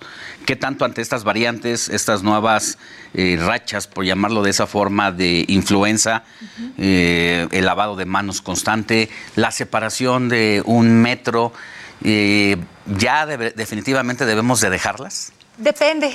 Uh, depende para quién. Por ejemplo, uh, cuando nace un bebé, no tiene anticuerpos. Entonces a ese bebé no lo vas a exponer a todo el mundo que lo abracen, hasta son las recomendaciones desde hace mucho tiempo. Igual, personas que tienen riesgos uh, de que cuando contraen ya sea el COVID, la influenza o todos los demás virus que están circulando o las enfermedades contagiosas que tenemos, que tengan más riesgos, sí tienen que practicar más, uh, más cuidados. está bien usar la mascarilla para las personas que sienten que lo necesiten, ahí tenemos que tener respeto por eso, uh, pero ya estamos viendo objetivamente en otras partes del mundo, por ejemplo, con el país vecino que han hecho un experimento ya uh, forzado porque la población decidió ya no más cubreboca, ya no más restricciones y pues uh, a ver qué pasa. Y lo hicieron desde más o menos más de un año, que ya no se usaba en ninguna parte. Uh, y pues no vemos, sí vemos una incrementación de, que se han contagiado, pero las muertes no están subiendo. Uh, están como que teniendo esa uh, herd immunity, inmunidad de rebaño que es, que es lo que te decía, lo, los, nos, nos, ponemos a rodar en el lodo, a comer sí, tierra. Porque esa era la clásica técnica de las, nuestras abuelas, ¿no? Correcto. De, incluso en las albercas con los niños, sí. pero ahora es la gran pregunta que se siguen haciendo las personas. Sí. ¿Realmente sigue médicos. siendo la recomendación en esta, en esta situación, en esta coyuntura que hemos que hemos vivido, bueno, pues ya, mire, son realmente 13 los estados donde ya no es obligatorio el uso de cubrebocas, entre otros eh, está Yucatán, está el Mérida, Yucatán, Campeche, León, Guerrero, Nayarit, Morelos, Baja California, Puebla, Querétaro, Tabasco y Sinaloa. Y otra pregunta que nos hace la audiencia muy insistentemente, que son yo creo que la, la, mayoría de las preguntas, es si ya está en este momento la campaña de vacunarse contra la influenza, ¿me puedo vacunar contra la influenza y contra el COVID-19 casi de manera simultánea? ¿O qué es lo ideal? Primero una, ¿cuánto tiempo tengo que dejar pasar en todo caso de que sea así y, y, cuál después? Absolutamente, las dos al mismo tiempo está bien, una en un brazo, otra en el otro y eh, pues sí puede ser que tengan una reacción de uh, fiebre un poquito más intensa, pero está bien ponerse las dos. El pero qué tanto de, por ejemplo, hoy me pongo la de la influenza y cuándo me pongo la de la, la contra el COVID? Uh, se puede poner el mismo día. El mismo día. bien, sí. Ah. Lo más, uh, lo que vemos, el obstáculo más fuerte que vemos en las personas es no ponerse la vacuna. Uh, porque pues tienen que trabajar, hay que hacer la cita, pero lo que hemos visto en las poblaciones es que eh, no hay efectos secundarios mayores. Por, y también con otras vacunas, por ejemplo, los bebés, hay unas vacunas que vienen varias cosas al mismo tiempo. también depende de cada persona de las recomendaciones, por ejemplo, si es que tienden a, tener más fiebre, como por ejemplo los, uh, bueno, los bebés todavía no está aquí, pero la influenza sí. Uh, pero por ejemplo, personas con un sistema inmunológico más débil, sí se recomienda ah, eh, esperar un poco, pero lo más importante, lo que más se recomienda es ponerse la vacuna. Vacuna que funciona es vacuna en el brazo. Pues mire, ya hablamos de enfermedades esta semana y ya inició la Jornada Nacional de Vacunación precisamente contra la influenza estacional y autoridades de salud esperan inmunizar a más de 30 millones de personas. Ponen énfasis en adultos mayores de 60 años, niñas y niños entre 6 y 59 meses, personal de salud, mujeres embarazadas y quienes tengan algún padecimiento crónico. Eso es lo correcto, ¿no? Sí, primero las poblaciones vulnerables y también es importante que después sigan los, ah, los niños porque son los que traen esas enfermedades a sus abuelos, a sus ah, hermanitos menores y pues es muy importante que eventualmente nos vacunemos todos. No se vaya todavía, mire, porque estamos eh, ya con presencia en las calles de la Ciudad de México. Allá está mi compañero Israel Lorenzana, quien se encuentra precisamente en la unidad de vacunación. ¿En dónde te encuentras, Israel? Buenos días. Alex, un gusto saludarte esta mañana. Estoy ubicado aquí en la colonia Guerrero, es la calle de Héroes, donde se ubica el centro de salud doctor Manuel Domínguez, y es que hay que recordar que ha comenzado ya la aplicación de la vacuna de la influenza prácticamente en todas las alcaldías de la Ciudad de México. Por supuesto, para nuestros amigos que van a ponerse la vacuna, aquí hay parte de los requisitos. Alex, fíjate que la vacuna de la influenza es para niños de 6 y hasta personas eh, perdón, de 6 y hasta 59 meses, también para personas embarazadas, para adultos mayores de 60 años, también para otros grupos vulnerables como diabéticos, gente con cardiopatías, insuficiencia renal, enfermedades eh, pulmonares crónicas, asma, el EPOC. Y bueno, pues pueden acudir precisamente a este centro de salud para aplicarse la vacuna. A partir de las 8.30 de la mañana comienzan a trabajar y por supuesto trabajan los sábados. Algunas personas ya están afuera de este centro de salud. Señora, muy buenos días. Me comentaba usted que usted viene a consulta, trae a su hija. ¿Pero qué opina de la vacuna de la influenza? ¿Se la va a poner? ¿Qué piensa de ello? No, este, ya me la puse. ¿Ya se la puso? qué bueno. ¿Cuándo se la aplicó, señora? Me la puse el, en abril. En abril, qué bueno. ¿Y cómo se sintió? Bien. Qué bueno. ¿Cuál es su nombre, señora? Marta. Señora Marta, muchísimas gracias, qué amable. Alex, pues fíjate que es una buena noticia. La señora Marta ya se aplicó la vacuna de influenza y por supuesto invitar a nuestros amigos a que se apliquen esta vacuna de la influenza a diario, por supuesto, a partir de las 8.30 de la mañana pueden pasar a todos los centros de salud. También los sábados hay algunos que están trabajando como este, también en la colonia Peralvillo, en la colonia Morelos, allá en la Buenos Aires y también en la colonia Doctores. Hay centros de salud donde se la pueden aplicar. Pues Alex, es la información que yo te tengo esta mañana. Muchas gracias, Israel. Que tengas buen día. Doctora, pues muchas gracias por haber estado con nosotros, sus redes sociales. Sí, bueno, antes quisiera... Uh... Heraldo Radio, con...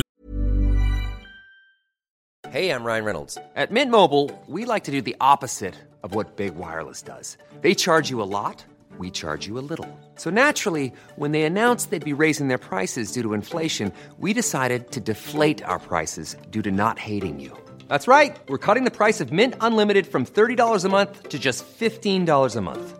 Give it a try at mintmobile.com slash switch. $45 upfront for three months plus taxes and fees. Promo for new customers for limited time. Unlimited more than 40 gigabytes per month. Slows. Full terms at mintmobile.com. H que sí suena y ahora también se escucha.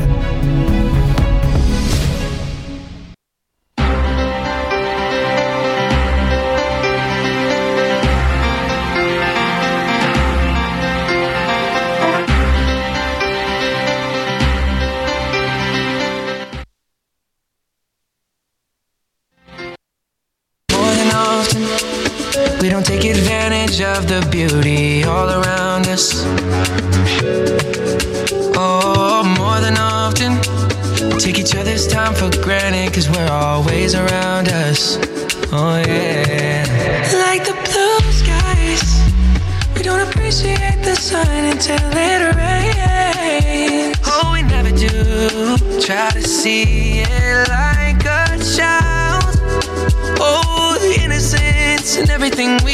Estamos escuchando Beautiful Love del cantante canadiense Justin Bieber, quien anunció la suspensión de todas las fechas pendientes de su tour por cuestiones de salud. Será hasta marzo del próximo año cuando regrese a los escenarios. Escuchemos un poquito más. Every day we wake up is a blessing. Yeah, consider everything we do a new beginning. A chance to start over. And Lord knows we ain't perfect. Far from our usual. The journey's more than worth it. I hope this feeling's mutual. What a beautiful, beautiful love. Love, love, that's who you are. What a Seguimos con más en el informativo de fin de semana. Mire, la Fundación Grupo Andrade continúa en su labor de ayudar a la niñez del país. Vamos con Paulina Greenham. Fundación Grupo Andrade, nuestros niños y niñas nos necesitan, presenta.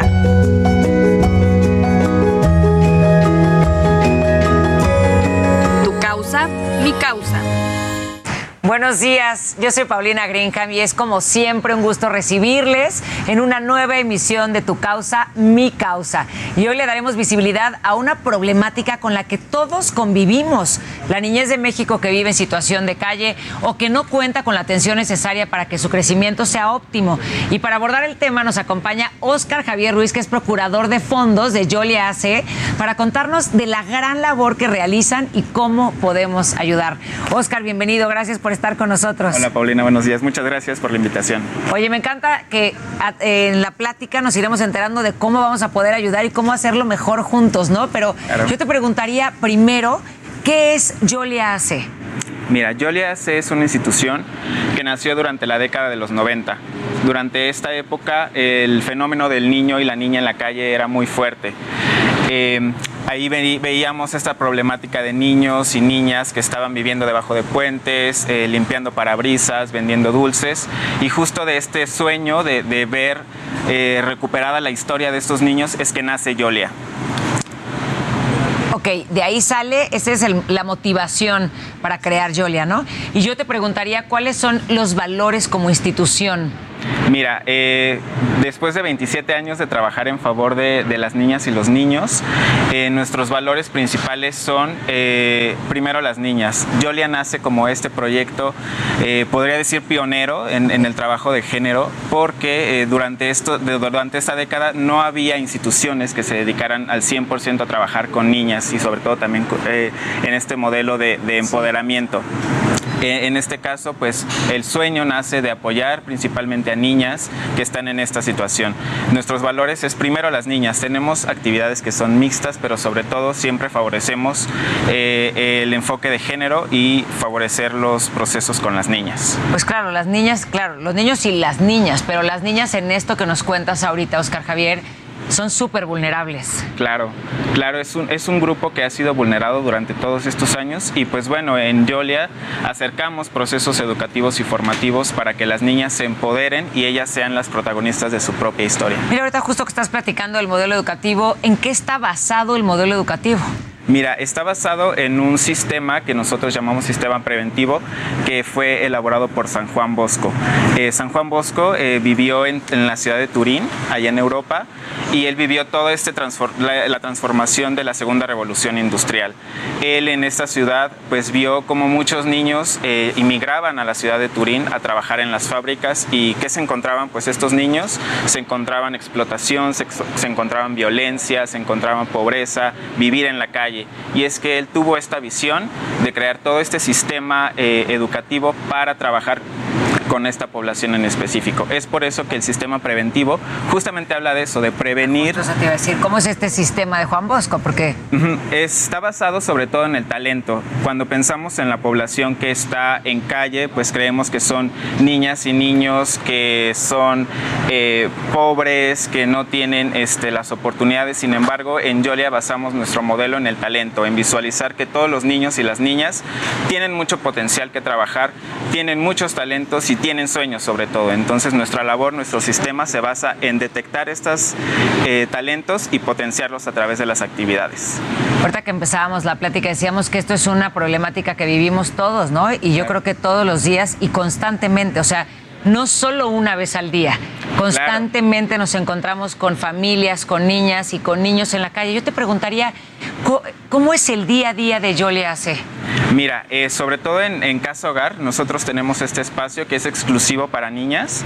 En Casa Hogar, pues es muy, es, es como todas las familias de México, ¿no? Empezar la jornada desde muy temprano. Ok. Cuando eh, pues el equipo de educadoras y educadores pues está al tanto de las niñas, que, que se levanten, que desayunen, que vayan a la escuela y posteriormente pues empieza como esta labor de preparar la casa cuando ellas regresan. Cuando ellas regresan de la escuela, pues tomamos los alimentos todos juntos y posteriormente pues empieza la jornada por la tarde de las actividades extracurriculares que yo le ofrece. En, en realidad no nos quedamos solo con los conocimientos básicos que puede ofrecer una escuela, sino también a través de estos eh, visualización de, de los talentos que cada una de las niñas tiene, pues ofrecemos las actividades extracurriculares por las tardes. Talleres de deporte, talleres de música, talleres de arte, talleres de ciencia, sobre todo de informática y todas estas eh, conocimientos que, que creemos son necesarios para desarrollar los talentos. Y en estas casas hogar que nos cuentas ahorita, ¿quiénes viven? O sea, ¿viven niñas y niños o solamente niñas, pero que, que tienen familia o no tienen familia? ¿Quiénes ya son los que se quedan en la, en la casa hogar? La casa hogar es exclusiva para niñas. Sin embargo, eh, desde que nace este sueño en 1995, Yolia se fue transformando y también nuestra población se fue transformando. Actualmente eh, ya no eh, nos referimos a nuestra población como niñas o niños de la calle, sino niñas que, ah, que, sí en situación de vulnerabilidad. ¿Qué quiere decir esto? Que son niñas y niños que provienen de contextos de pobreza y que han sufrido algún algún tipo de violencia. Ese es el perfil el que atendemos en Yolia y tenemos distintos espacios educativos en los que los atendemos. Uno es propiamente la casa hogar, que es exclusiva para niñas y ese es nuestro perfil. Atendemos a niñas, adolescentes y jóvenes que carecen de los servicios básicos en su familia. La mayoría de ellas tiene familia, tiene papá, tiene algún tutor legal, tiene alguna abuela, algún tío que está a cargo de, de ellos, pero por el contexto donde se desarrollan, pues no es un lugar óptimo para que ellas eh, desarrollen sus talentos. Entonces es por esa razón que están con nosotros en Yolia. ¿Cuáles son los planes a futuro? O sea, ¿cómo ves tú a Yolia en un futuro? ¿Qué se ven haciendo? ¿Cómo van a crecer? Mira, eh, actualmente estamos como, todo, me atrevería a decir que todas las instituciones estamos en este proceso de profesionalización y empuje de, los resultados que tenemos. No creo que tú lo mencionabas muy bien que el trabajo se hace eh, día con día y para un educador, para una persona de Yolia es muy sencillo ver los avances que tenemos. Entonces, eh, yo veo a Yolia proyectando óptimamente nuestro trabajo, nuestros resultados eh, ser una institución financieramente sustentable y mejorar nuestro, nuestros procesos. Oye, a ver, yo sé que hay un proyecto que se llama Abramos Ventanas. Claro. ¿De qué se trata el proyecto Abramos Ventanas? Abramos Ventanas es un proyecto que nació del confinamiento. Eh, gracias a Fundación Grupo Andrade, pues inició todo este eh, acercar hacia, hacia la gente cuando todos nos encerramos en la pandemia. Entonces, abriendo ventanas es justamente volver a tener ese lazo con el, con el exterior cuando todos nos encerramos. Gracias a, pues, a, la labor que hicieron eh, diseñadores pues fue una campaña de de poner productos exclusivos diseñados por artistas de renombre para apoyar la causa de Yolia. Son playeras con diseños exclusivos y el, recurso que se genere de ese va para financiar nuestros proyectos. Es que ahí viene el cómo nos podemos sumar todos, ¿no? Pero yo te quisiera preguntar, ¿cómo es que está beneficiando eh, Fundación Grupo Andrade a Yolia AC? Mira, ya llevamos varios eh, proyectos con Fundación Grupo Andrade, eh, se han colaborado con nosotros en infraestructura sin embargo, durante estos meses que lleva el año, pues han, decidido sumarse en la parte educativa. Eh, gracias a su aportación, pues estamos, las, las niñas están teniendo talleres de, teatro, de expresión corporal, pero no solo es quedarse en el arte, sino sobre todo trabajar las emociones, trabajar eh, pues esta parte lúdica, pero también emocional importante es que nos sumemos, ¿no? Yo siempre les digo cada vez que tenemos estas, estas cápsulas de tu causa, mi causa, les platico lo importante que es elegir una causa, que es sumarse a todos estos proyectos en donde a lo mejor comprando una playera podemos cambiar la historia de las personas. Y yo les agradezco muchísimo que estés aquí con nosotros. Lo que están haciendo es una labor preciosa y que aprendamos todos como sociedad y comunidades qué hacer cuando nos encontramos a los niños en situación de calle o en situación de pobreza. Si nos acercamos a ustedes, ustedes nos podrán dar la respuesta. Entonces, Yolia AC está ahí para ayudarnos también. Así es, así es. Estamos eh, siempre eh, buscando nuevas maneras de llegar a estos espacios donde la ayuda no es tan accesible y sobre todo posicionarnos en un día tan importante como el 11 de octubre, que es el Día de la Niña. Entonces, ah. sobre todo promover los derechos de ellas, trabajar en favor y esta labor es de todos los días. Entonces, siempre necesitamos ayuda. Muchísimas gracias, Oscar Javier, por estar aquí con nosotros. Es un placer, de verdad, de todo lo que hace Yoli hace. Y gracias a ustedes por, por abrirnos también la puerta de su casa. Esta es una de las tantas historias que van a encontrar en Fundación Grupo Andrade. Y a todo nuestro público, no olviden seguirnos en nuestras redes sociales que están apareciendo. Súmense, porque juntos de verdad podemos hacer que las cosas cambien. Esto fue Tu Causa, Mi Causa. Yo soy Paulina Greenham y nos vemos la próxima semana. Gracias por estar aquí. Fundación Grupo Andrade, nuestros niños y niñas nos necesitan, presentó.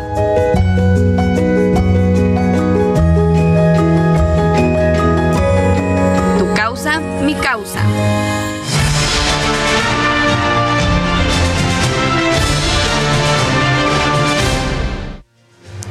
Vámonos con otros temas. Mire, la filtración masiva de los hackers llamados Guacamaya sigue dando de qué hablar.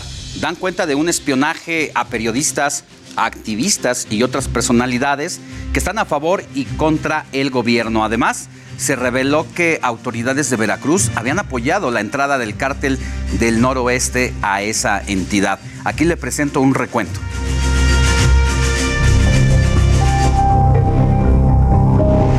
La guacamaya sigue revelando información hay archivos de la exposición pública de las comunicaciones en labores de seguridad conversaciones de civiles que contactan al ejército para hacer denuncias. Eso preocupa, pues la información de las personas está expuesta. En los archivos también hay un seguimiento a medios de comunicación, periodistas, activistas y defensores en derechos humanos. Prácticamente hay todo un listado de comunicadores que están a favor o en contra del gobierno, identificado a través del sistema Pegasus. Las filtraciones también llegaron al presidente López Obrador. Muestran que se tuvo que someter a un cateterismo de emergencia por problemas cardíacos. Incluso esto fue confirmado por el propio presidente. No, sí, son ciertos. Sí, este, yo estoy enfermo, tengo varios padecimientos. Eso no es todo pues también cuentan con el minuto a minuto de cada una de sus actividades, reuniones y conversaciones. También indagan al embajador de Estados Unidos en México, Ken Salazar. En más información, se da cuenta de que los grupos criminales usan más explosivos en zonas como Chiapas, Guanajuato, Jalisco y Michoacán. Afirman que el gobierno de Veracruz había apoyado a la entrada del cártel del noroeste en la entidad. Sobre el tren Maya se informó que hay múltiples retrasos en la entrega de materiales la liberación del derecho de vía y el diseño de trenes para la construcción de la obra. Y si usted piensa que no hay personas que creen en la selección rumbo al mundial, está equivocado, ya que áreas de inteligencia ven oportunidades de que el tri avance, aunque hay riesgo latente de que la afición genere conflictos. Así, la guacamaya sigue cantando. Iván Márquez, Heraldo Media Group. Bueno, y seguirá cantando durante muchos meses más. Ya le decía la semana pasada cuánta información hay que se han robado estos hackers y que pueden ser horas y horas de audios, de videos, millones de fotos y más de 4 millones de fojas de expedientes, así que va para largo esto de las filtraciones. Y entre estas precisamente se dio a conocer que al menos 20 alcaldes de Guerrero fueron vinculados con el crimen organizado tras el caso Ayotzinapa. Anteriormente también se había dictado una orden de aprehensión en contra del ex, fiscal del Estado, Iñaki Blanco, por el delito de delincuencia organizada. Sin embargo, esta después fue cancelada y para conocer su versión saludo en la línea al ex procurador de justicia de Guerrero, Iñaki Blanco. Iñaki, muy buen día, ¿cómo está? Alejandro, buen día. Un gusto estar contigo a la orden. Gracias por tomarnos la llamada y si nos puede contar un poquito de esta situación que se dio en torno a su caso particular sobre que se había filtrado eh, la supuesta orden de aprehensión en su contra y luego se supo que no, que se, si es que hubo el intento, se canceló. Cuéntenos un poco. Y mira, yo como cualquier otra persona me enteré de esta filtración pues a través de los medios. Eh, me parece que por lo que hace este tipo de acciones debe tenerse presente cuál es el fin de las mismas. Yo soy enemigo de ello. Eh, este tipo de acciones lo único que buscan es confundir a la opinión pública, a la sociedad en su conjunto, el descrédito de las instituciones y el descrédito de las personas, en el caso que hemos participado en la investigación del mismo. Pero lo más importante, Alejandro, este tipo de filtraciones revictimiza a las víctimas directas e indirectas. Y un aspecto que no muchas veces se tiene presente es que estas filtraciones son constitutivas de delito. Cuando tú tienes a tu cargo información sensible, como es el caso del hoy ex titular de la Unidad Especial para la Investigación y Litigación del caso Ayotzinapa. A mí me parece que en el manejo de la información, no solo por lo que hace a mi persona, sino a muchas otras, hubo un uso doloso, faccioso, desaseo, que debe de dar lugar al fijamiento de responsabilidades penales y administrativas. Es por ello que eh, he venido anunciando que voy a presentar una denuncia penal, una demanda por daño moral y una queja por infracciones administrativas en contra del hoy fiscal Omar Gómez Trejo. ¿Lo va, ¿Lo va a hacer? ¿Va a presentar esta denuncia? Sí, por supuesto. Mira, eh, hasta donde yo tengo conocimiento, cuando él solicita esta orden de aprehensión, hay muchos datos que tu servidor en su momento le aportó a la autoridad y que se han ido eh, convalidando por cuanto a que se investigaba desde muchos meses antes de lo ocurrido en Iguala la noche del 26 y primeras horas del 27 de septiembre de 2014 a los Guerreros Unidos, con especial referencia a José Luis Abarca, que derivado de esta investigación la cual, eh, por cierto, se le entregaron datos a la Policía Federal, a la PGR, al CICER y al Ejército, pudimos establecer cuál era el modus operandi, la estructura y las zonas de influencia u operación de esta organización delictiva.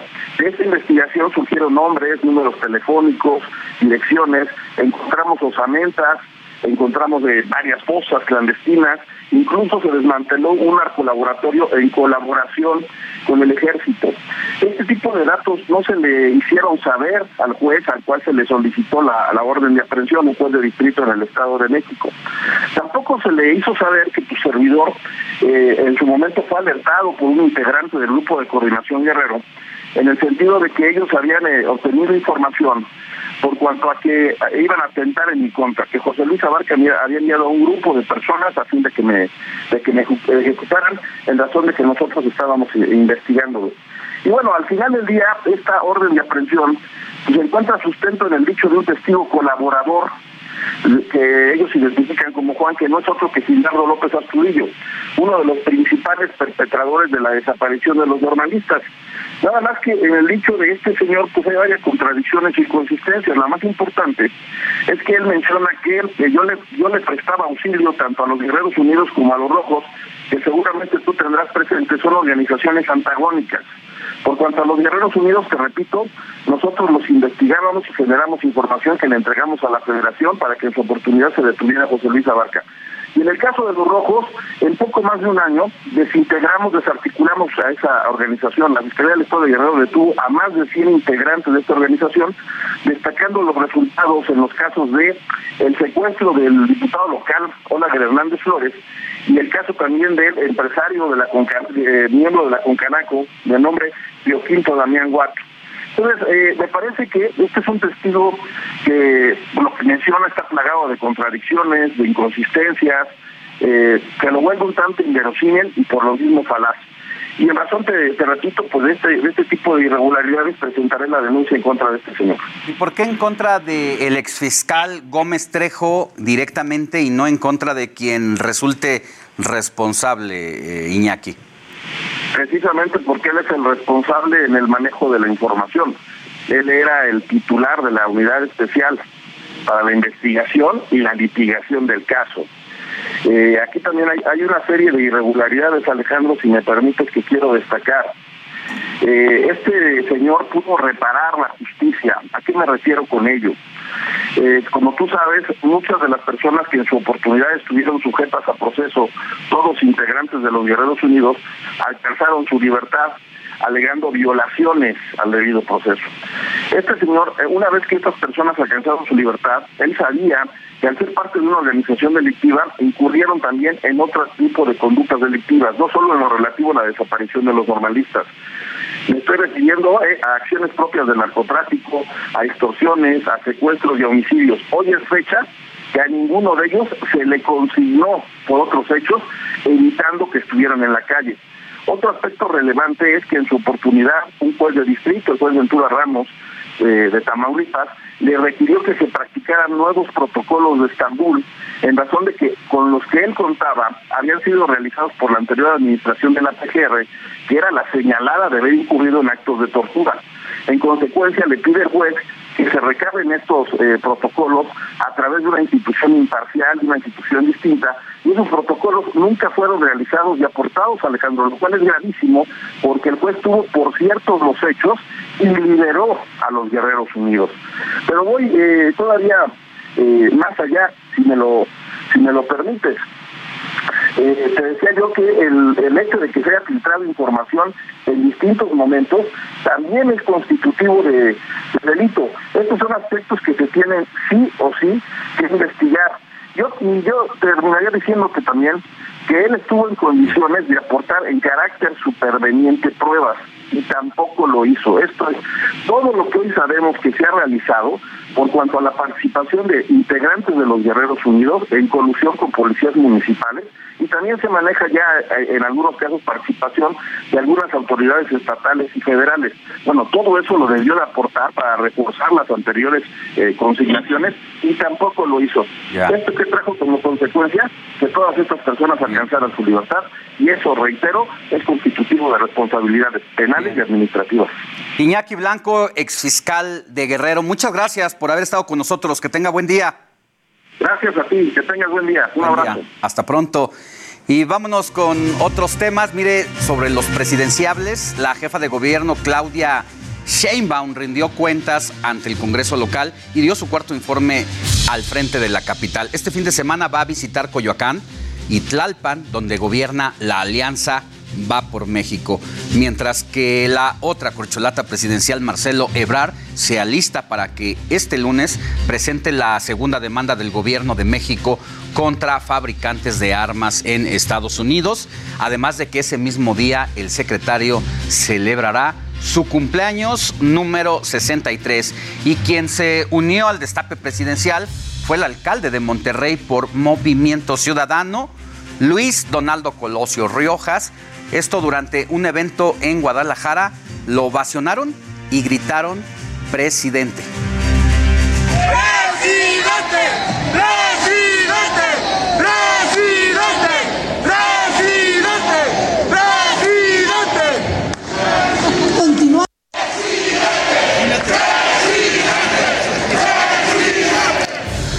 Pues hay que recordar que por el puro apellido, este joven que recientemente ingresó a la política porque se había negado todo este tiempo, aparece bastante bien calificado entre los presidenciables del país rumbo a 2024. Mientras tanto, el exgobernador de Michoacán, Silvano Aureoles, también dejó en claro que quiere ser presidente de 2024, en 2024, junto al frente opositor. A partir del primero de octubre del año 2024, en el que voy a protestar como presidente de la República, este, y empecemos a hacer los cambios que la sociedad Oiga, ya todos quieren ser presidente. Heraldo Radio, con la H que sí suena y ahora también se escucha.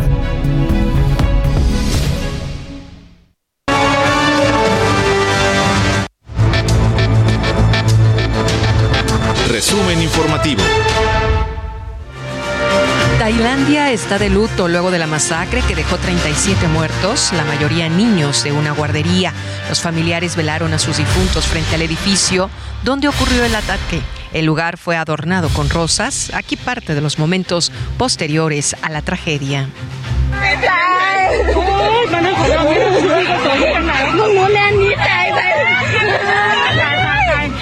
Precisamente hasta el lugar de la tragedia acudió el rey para reunirse con familiares de las víctimas, acompañado por el primer ministro tailandés, quien dejó una ofrenda floral en memoria de las víctimas.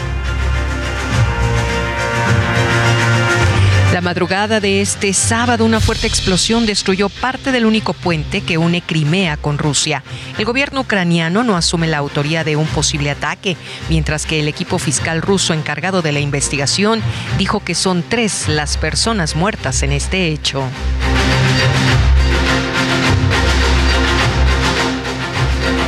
En tanto, el ejército ucraniano informó que recuperó 2.500 kilómetros de su territorio, el cual había sido ocupado por Rusia durante esta guerra. Los reflectores están en un probable encuentro cara a cara entre el presidente ruso-ucraniano en la próxima reunión del G20 que se realizará el próximo mes en Indonesia. Todo apunta a que podrían dialogar al respecto del conflicto. Durante la Asamblea Anual de la Organización de Estados Americanos realizada en Lima, Perú, 24 naciones dieron su respaldo a Ucrania ante la invasión rusa. México, Brasil y Argentina no suscribieron en el documento. El presidente de Estados Unidos, Joe Biden, perdonará a todos los condenados a nivel federal por posesión de marihuana. Esto se confirmó al firmar una orden ejecutiva. Destacó que estas condenas en muchos casos dificultan a los señalados obtener una, una vivienda o un empleo digno. No one should be in jail just for using or possessing marijuana. It's already legal in many states, and criminal records for marijuana possession have led to needless barriers to employment, to housing, to educational opportunities. También el presidente Biden afirmó que el riesgo de un armagedón nuclear está más cerca que nunca desde la crisis de los misiles cubanos en la época de la Guerra Fría. Esto debido a la amenaza rusa de emplear armas nucleares como recurso para invadir Ucrania. Lo lo que sí fue una tragedia es el paso del huracán Ian, que ya suma 100 muertos en Estados Unidos y el Caribe. La remoción de escombros y los trabajos de limpieza no se detienen. Las autoridades estiman que la reconstrucción podría costar 50 mil millones de dólares.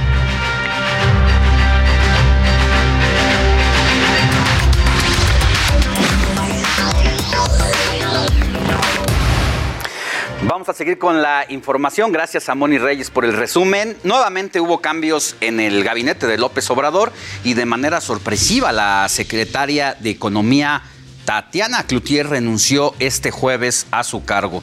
Se volvió muy popular bajo el apodo de la tía Tatis y fue ella misma quien anunció su despedida con una voz entrecortada. Mi oportunidad de sumarle al equipo está agotada me paso a la porra. Lo único que sale de mi boca y de mi corazón es gracias. Gracias una ocasión más por enseñarme a apreciar la diferencia como un espacio de respeto.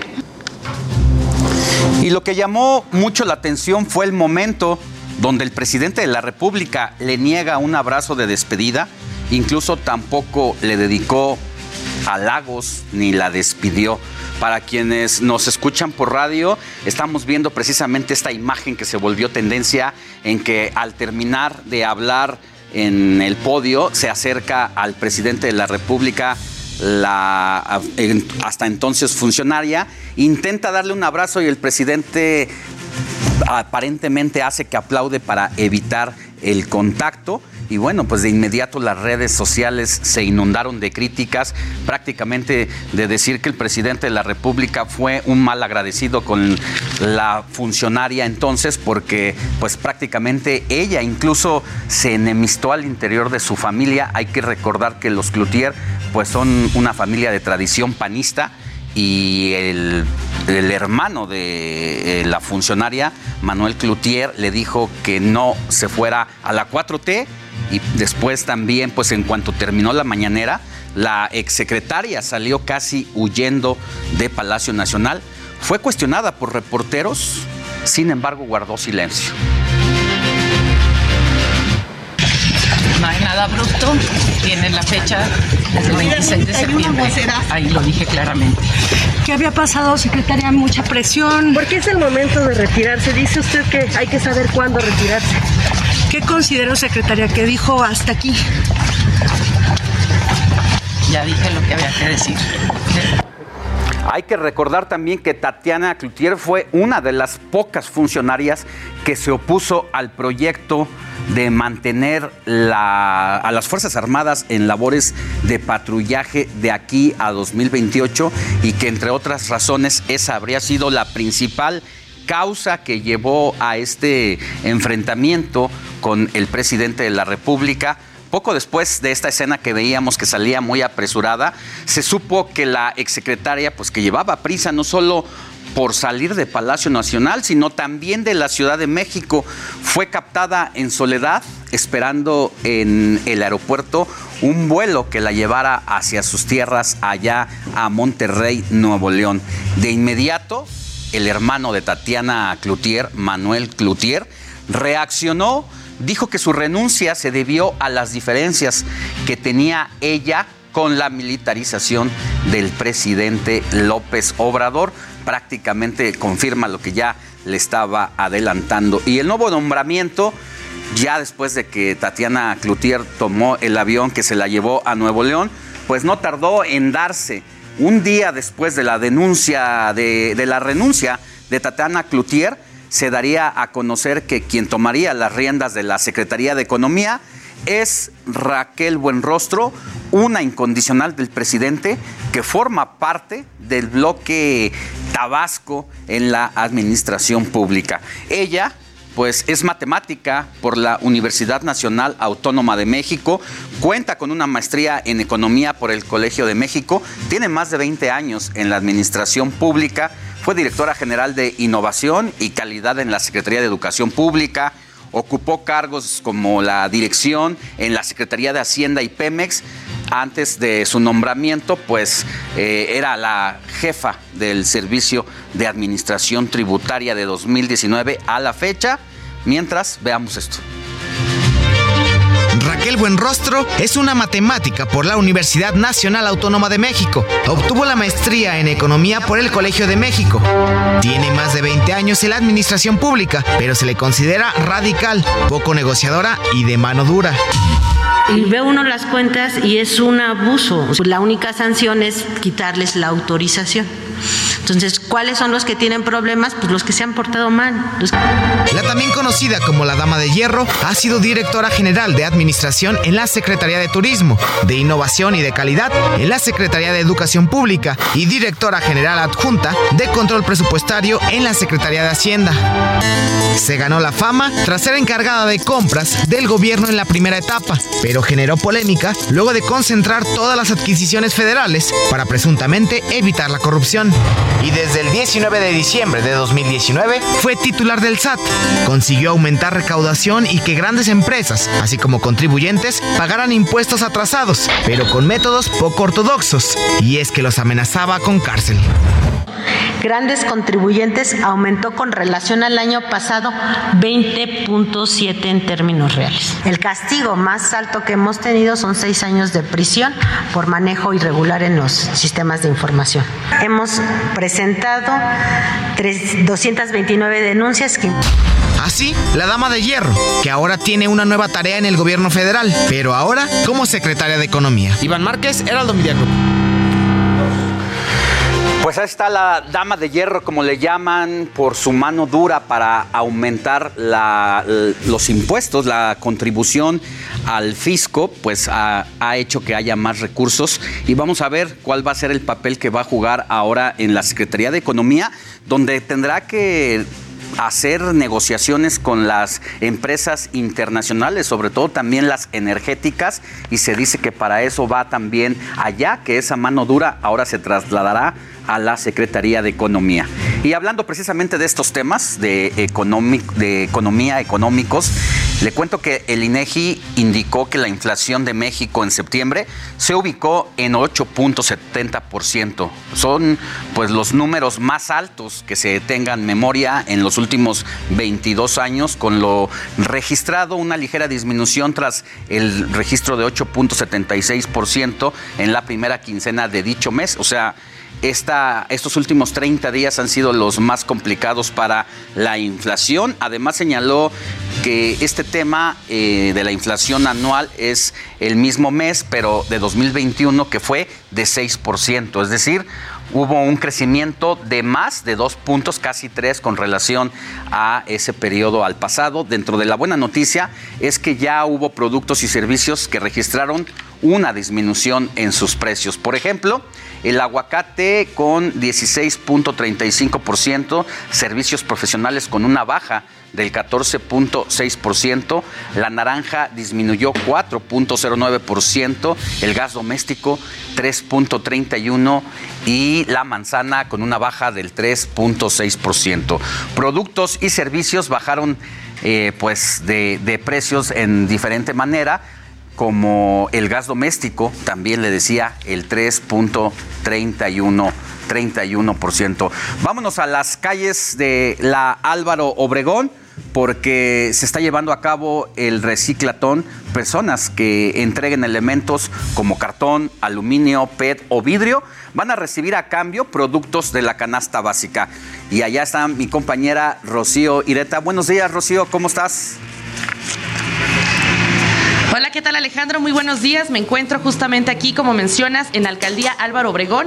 Estamos en Avenida de las Torres, esquina con Geranio, y justamente hoy, desde ahorita, a las 9 justo acaba de comenzar y hasta la 1 de la tarde, vamos a estar aquí con el eh, canje, eh, justamente traer residuos como cartón, PET, eh, plástico, vidrio, hojalata, y aquí se los van a estar cambiando por elementos de la despensa como atún, aceite, arroz, azúcar, y pues es como tú mencionas, una gran ayuda porque ahorita con el encarecimiento que han tenido estos productos, es indispensable tenerlos en casa. Me encuentro con Ignacio, nos va a platicar un poquito de cómo, cómo hay que traer los residuos y cómo funciona el canje. Ignacio, muy buenos días. Cuéntanos cómo tiene que traer la gente sus residuos. ¿Qué tal? Buenos días a todos. Eh, estamos haciéndoles una cordial invitación. Estamos de nuevo visitando la alcaldía Álvaro Obregón, como bien menciona, con un horario de las 9 de la mañana a la 1 de la tarde. Esta es una unidad móvil hacemos canje de materiales reciclables, los cuales intercambiamos o canjeamos por productos de despensa. Como podrán ustedes ver, tenemos una lista en la cual aparecen los materiales que nosotros recibimos, la equivalencia en puntos y bien la tabla de productos por la que los canjeamos. Les recibimos lo que es PET, HDP, que es el plástico duro, hojalata, eh, eh, lo que es la hojalata, el cartón laminado, la bolsa de plástico, el aluminio y el vidrio. Estos son los puntos que damos, 8 puntos por el PET, 6 puntos por el plástico duro, 4 puntos por la bolsa, 21 puntos por el aluminio, un punto por la hojalata, un medio punto por el vidrio y un punto por el cartón laminado. Dependiendo del material que ustedes traigan, los puntos que acumulen, eligen qué llevarse de productos de esta despensa. Traemos desde 32 puntos hasta un punto para que la gente se pueda llevar algo de, de despensa. Todos estos materiales tienen que venir separados y limpios, ya que los puntos que se dan por cada material son eh, independientes de cada uno. Eh, les venimos haciendo una cordial invitación para que asistan a esta unidad de canje y que sigan la huella de lo que es la página de la alcaldía para que sepan cuándo va a ser la próxima visita y bien en qué lugar estaríamos recibiéndoles sus materiales. Gracias. Sí, platíquenos, eh, ¿necesitan ser forzosamente de la alcaldía? ¿Cualquier persona puede venir, traer sus residuos desde cualquier punto? Claro, la invitación es abierta para toda la comunidad. Eh, estamos aquí para atenderlos a todos. Entre más gente venga, obviamente, quiere decir que este programa cada vez está funcionando más y más. Estamos todos colaborando, estamos en un equipo conjunto para estar apoyando y ayudando lo que es el medio ambiente. Ok, perfecto. Pues bueno, le, te agradezco mucho, Ignacio, por eh, darnos esta guía. Ya lo saben todos en casa. Esto es una gran ayuda para ahorita que la inflación, bueno, ha alcanzado niveles nunca antes vistos. Es un gran apoyo. Este, cuéntanos un poquito sobre eh, la, estos ah, insumos. Este, también, aparte de los que aparecen en la página, bueno, también aquí veo que hay aceite, hay servilletas, entonces este, está bastante completo, ¿no? Claro que sí. Tenemos productos que la finalidad de esto es apoyar lo que es el medio ambiente, contribuir con lo que es la, la ecología y pues a cambio pues nos podemos llevar lo que es eh, como podrán ver en nuestra despensa en nuestros anaqueles tenemos arroz tenemos aceite azúcar leche eh, tenemos avena papel de baño frijoles cloro servilletas sal eh, café sopa. Entonces todo esto es de gran apoyo para la gente independientemente de que estén colaborando con lo que es el medio ambiente pues se apoyan llevándose algunos de nuestros productos para que se vaya aligerando su economía un poco Así es, y ustedes esos, esos residuos los llevan a reciclar a otros puntos y bueno, pues también estamos apoyando la cadena circular, ¿no? Claro que sí, ustedes podrán ver estos, estos uniformes que nosotros traemos, las playeras y las gorras, son elaboradas ya con el material que ustedes nos hacen favor de traernos. Esto es con fibras de PET y algodón. Entonces, para que la gente se dé cuenta que todavía eso que considerábamos anteriormente como basura, se le puede sacar aún todavía más provecho y podemos reutilizar todo esto independientemente de que estamos ayudando a disminuir lo que es la contaminación. Así es, y bueno, pues les repito la ubicación, van a estar desde las 9 de la mañana hasta la 1 de la tarde. Aquí es eh, Alcaldía Álvaro Obregón, esquina con Geranio, Avenida de las Torres, esquina con Geranio. Traigan sus residuos, eh, pues bueno, en, buenas condiciones, eh, separados, para que aquí puedan realizar todo el proceso de pesado y el, posterior canje y también pues sigan este, la página para que puedan tener todos los puntos en los que va a estar el, el camión disponible para ustedes. Vuelvo contigo Alejandro, muy buenos días y gracias. Gracias. Rocío. Nada más recuérdanos hasta cuándo va a estar este programa vigente. Eh, por el día de hoy es de 9 de la mañana a 1 de la tarde, es Avenida de las Torres, esquina con Geranio, y este programa es eh, itinerante, bueno, es decir, van por varios puntos, ah. tanto de la Ciudad de México como en algunos estados también de la República y eh, podemos, podemos consultar su calendario y está vigente, bueno, es, es este, es vigencia eh, permanente prácticamente. Bueno, pues vamos a meternos a la página de internet para saber quienes eh, viven en otras alcaldías o en otras ciudades del país, cuándo va a pasar por su comunidad, así mientras se da tiempo de separar los residuos y matar este, ¿cómo, cómo dicen? Matas un pájaro de dos de dos pájaros de un tiro porque por un lado estás cuidando el medio ambiente y por el otro apoyas a tu propia economía familiar. Justamente, exacto. Y pues ya saben, bueno, en la página eh, de COSE o bien en la página de las alcaldías y de las municipalidades, ahí también van a poder encontrar toda la información. Gracias, Rocío, que tengas buen día. Buen día, hasta luego. Y bueno, aquí después de modificar los dichos populares, vámonos con nuestra agenda cultural con Melisa Moreno.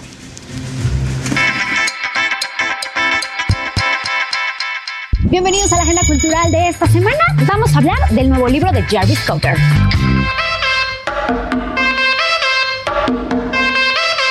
Galería RG representa Encuentros Visuales de Julio Leparc, una de las figuras más reconocidas en el campo de la investigación y las artes visuales experimentales, centradas en el art moderno y el arte cinético. Esta muestra expone cinco series influyentes del artista que estudian su experimentación con las relaciones de luz y el color a través de complejas composiciones en lienzos y móviles acrílicos. Para más información y agendar una cita, entra a www.rgrart.com. Thank you. Después de muchos años de posponer la tarea, Jarvis Cocker se decidió a revisar los objetos que conservaba en un desván londinense. El resultado es pop bueno, pop malo. Relato de una de las trayectorias musicales más importantes de las últimas décadas. Se trata de una oda a la creatividad y al poder de la música de la cultura pop como una de las principales fuerzas culturales del mundo contemporáneo. Y es también el reencuentro íntimo y personal de una vida musical que ha tocado y puesto a bailar a millones de personas alrededor del mundo. Pop bueno, pop malo es editado por Sexto Piso.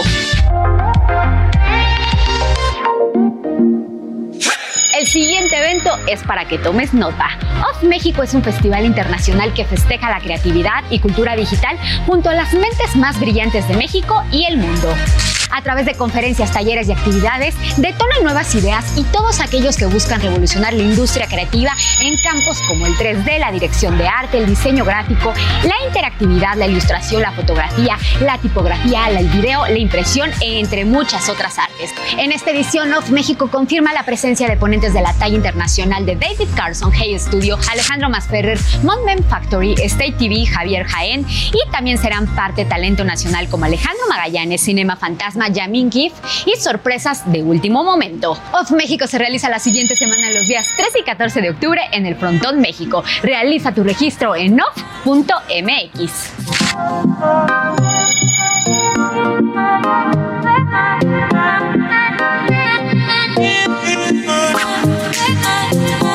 Esta fue la Agenda Cultural del Heraldo de México. No olviden seguirnos en nuestras redes sociales y compartir. Yo soy Melisa Moreno y me encuentran en arroba melisototota. Nos vemos la siguiente.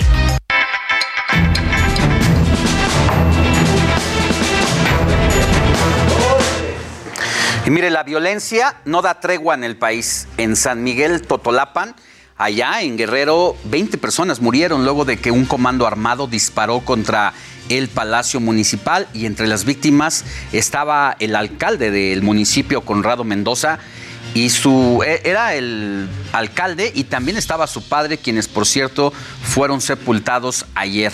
La familia y algunos pobladores le dieron el último adiós. En la zona se vive un ambiente de miedo, las calles están vacías y las clases fueron suspendidas. Y lo que uno no da crédito es que momentos después, mm, sí, después de esta masacre apareció un sujeto apodado El Fresa que en Facebook dijo cómo se salvó. En el, la muñeca tenía un reloj de un millón de pesos y se declaró el líder criminal de esa zona con toda naturalidad se dio a conocer en las redes sociales. Y pese a estos hechos violentos, el presidente López Obrador dijo que no se va a reforzar la seguridad en la zona y dejó en claro que no van a hacer acuerdo con grupos, ningún tipo de acuerdo con grupos criminales, así lo dijo el presidente López Obrador. Que se detenga y se castigue a los responsables. Eso es lo que se está haciendo. Eso está para investigación y para que se aplique la ley. Entonces, reforzamiento es descartado por el momento. Sí, y se ha estado eh, atendiendo la zona. Y bueno, con la muerte del alcalde Conrado Méndez, ya suman 60 los ediles asesinados en lo que va del gobierno del presidente López Obrador. La incidencia es un 25% mayor si se compara con el mismo periodo del sexenio del presidente Felipe Calderón. Y le doy otro dato, en el gobierno de Peña Nieto fueron asesinados 107 alcaldes. Sin duda, una cifra que debería preocuparnos. Y la violencia tampoco se detiene en el norte del país. En Tamaulipas, padres de familia están preocupados por las balaceras y las amenazas de bomba en escuelas. Esto ha provocado pánico en la comunidad escolar, por lo que pidieron reforzar la seguridad. Y precisamente en Ciudad Victoria, Tamaulipas, en Ciudad Victoria, Tamaulipas, agentes de la Fiscalía General de la República realizaron un cateo en varias tiendas que ofertaban artículos militares. Los agentes incautaron municiones insignias, brazaletes y ropa táctica, incluso cargadores para armas de uso exclusivo del ejército. Y lo que resulta indignante es el actuar de un presunto elemento, elemento de la Guardia Nacional. Es que mientras maneja, sostiene una arma misma que acciona mientras maneja y estando uniformado. Esa es la situación y lo presume como si estuviera haciendo una graciosada, un chiste. Otras personas, pues a otra persona que va con ella lo graba con su celular como si se tratara de una diversión. Ya hay incluso investigación en torno a este caso y así ocurrió.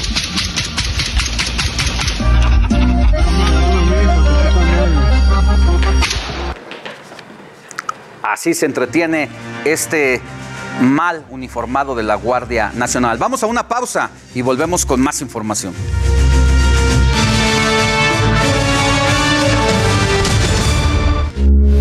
Heraldo Radio, con la H que sí suena y ahora también se escucha.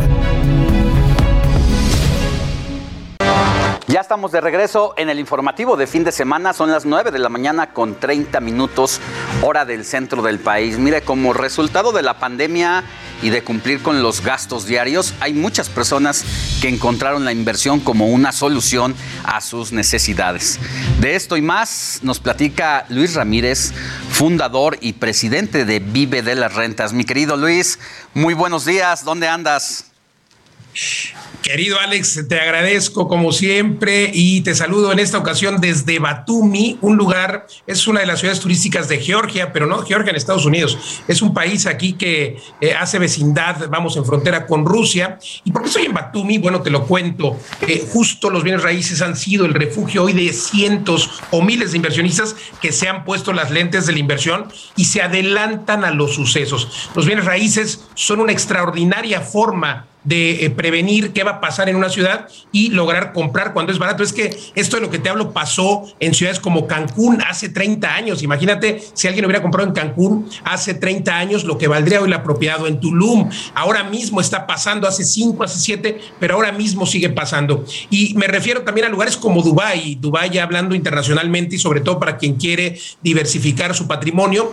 Y es que Batumi, este lugar, este lugar aquí en Georgia ahora mismo está eh, detonándose hay construcciones tremendas, ya le llaman el nuevo Dubai, ya le llaman el nuevo Vegas, porque además está, imagínate la localización geográfica, tiene a los países árabes, tiene a los países europeos, a Asia y por supuesto además con estas bondades que son los casinos, pero también eh, las playas y a pesar de que es un destino estacional en cuanto a verano, también tienen eh, temas de nieve, en fin, entonces, ¿a qué, ¿a qué me refiero? Hoy, por ejemplo, aquí en Batumi puedes comprar un piso, un departamento en eh, primera línea de playa en 50 mil dólares, un millón de pesos. Es, imagínate en qué lugar del mundo te compras un departamento de 50 mil dólares, en ningún lado. Y eso está pasando ahora en Batumi, que sin duda va para arriba. Y este 2022 ha sido señalado como el destino mejor escondido para los europeos este 2022. Y sin duda, el gobierno también está haciendo lo propio. Es todo lo que hay que analizar para ver en dónde pones tu dinero. Y sin duda, Batumi es uno de estos lugares. Te cuento esto porque sin duda a veces cuando queremos invertir, cuando nuestras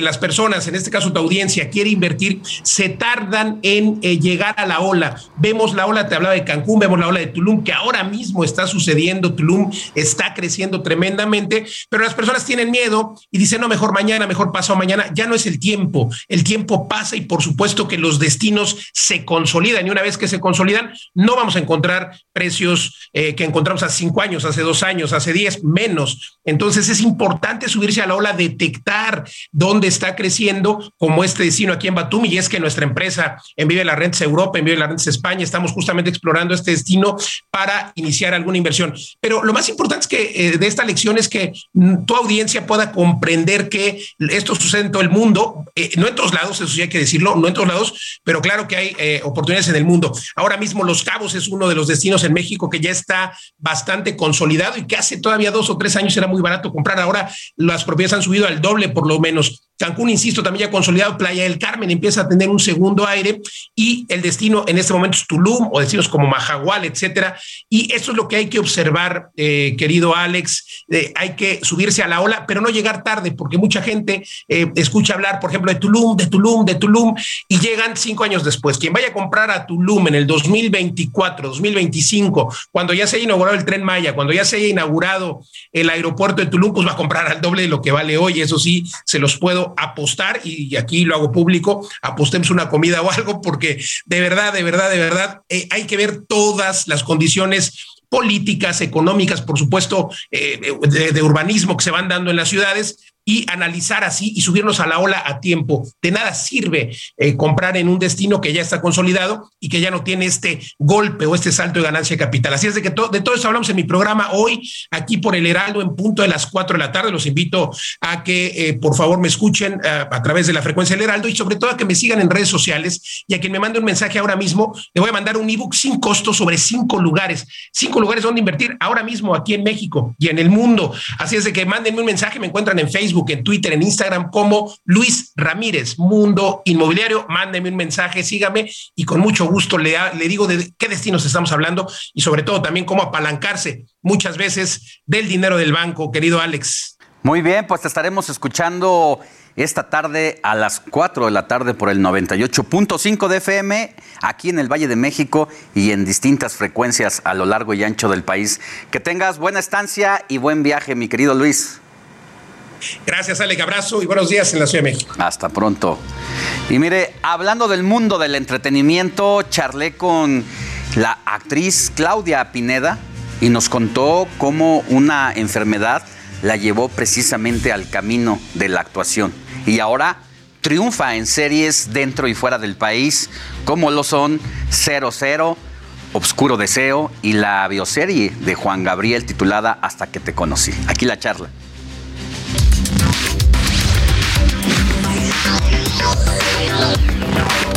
Estamos con Claudia Pineda, actriz. Mucho gusto y gracias por estar aquí con Muchas nosotros, gracias, Claudia. Alex. Pero que seas mejor tú quien te presentes. Ay, yo soy Claudia Pineda, soy actriz. Estuve en una serie muy buena eh, internacional que se llama 000. Está en Amazon Prime Video. Estuve en Oscuro Deseo también. Y acabo de grabar una serie en España que se llama El Inmortal. Y eso es lo que te llevó recientemente a, A Cannes. Cuéntanos. Sí, el- eh, esta serie del Inmortal la eligen para competir. Es que Cannes no solamente es de cine, también hay una parte que es de series. Ya. ¿Es cierto que una lesión en tu pie cambió la historia de tu vida? Sí. sí, es que yo era bailarina. Bailé ballet desde los tres años de edad. Y a los ocho empecé a bailar con una, a estudiar con una maestra rusa. Y me da tendonitis como a los 17 y ya no pude seguir bailando. Entonces me deprimí muchísimo porque mm, o sea, uno está acostumbrado a, a crear, a- el cuerpo está acostumbrado al movimiento y de repente tienes que parar. Pero me, en esa depresión, que ya no podía hacer nada, me salí a, a la Condesa a caminar con mis muletas y pasé por el círculo teatral y Mayra Cérvulo estaba dando una clase de actuación. Y me llamó la atención y desde ahí Y te presentaste. me presenté. A, a ella le llamó mucho la atención que, que yo estuviera parada este, en la entrada, ¿no? Y, y me pidió que, que, que pasara y me, dijo, me preguntó que quién era y que, y que por qué me, me quedaba parada ahí. Y le dije, pues me llamó mucho la atención. Y me preguntó que si me interesaba ser actriz y yo no tengo idea. Y me pregunta, ¿hay algo que te guste como, no sé, teatro, comedia musical? Y yo le dije que Los Miserables me encantaba. ¿Y qué personaje? Eponín. ¿Y por qué Eponín? Y yo, porque en este momento me siento como ella. Y entonces me pidió que fuera a una clase el sábado y empezamos a explorar con ejercicios y de ahí ya no pude dejarlo.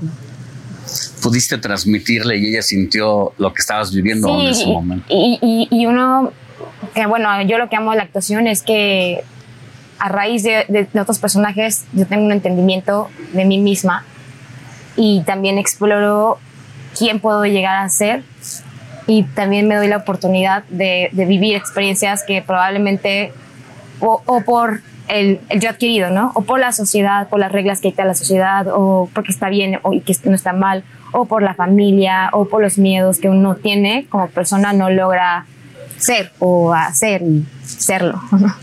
¿Y cuánto tiempo después de esa, ese encuentro con la actuación ya comenzaste a trabajar de manera Uy, es que, profesional? es que pasó que algo me decía que yo tenía que ir a Nueva York. Entonces, con Mayra estudié muy poquito, de hecho fueron meses, y de ahí decidí buscar una, una escuela en Nueva York. Y me fui a estudiar allá becada. de actuación. estudié- sí. O sea, sabías, aunque nunca esperaste ser actriz, Sí, no, yo de en, el, en el primer contacto dijiste, de aquí soy. Sí, ¿sabes? Yo no, yo no soy de las actrices que de niña veía la tele y decía, ah, quiero hacer eso. No, fue como eh, al momento de explorarlo, dije, ah, esto es lo que me está moviendo y lo que me está animando y lo que me está llenando. Pero sí tardé, o sea, lo primero que hice aquí en México fue hasta que te conocí, que fue hace, que Siete años. O sea, sí pasó La tiempo. de Juan Gabriel. La de Juan Gabriel. Eras Soy la mamá de Juanga. Gabriel. ¿Y cómo fue esa experiencia? Ay, fue súper. Creo que fue la primera vez que entendí lo que era trabajar en el set. Ya, previamente había hecho algunas otras cosas más pequeñas, pero el, el estar en, en- O sea, que el set fuera, fueran locaciones y no un estudio, para mí eso fue algo completamente distinto porque me pasó que sentí que estaba, que de repente ya no era yo y que era como una meditación que yo estaba flotando eh, mientras estaba en el set, porque realmente mm, desaparecía todo y era como si yo me fuera a otro lugar y realmente estuviera viviendo lo que le estaba pasando al personaje.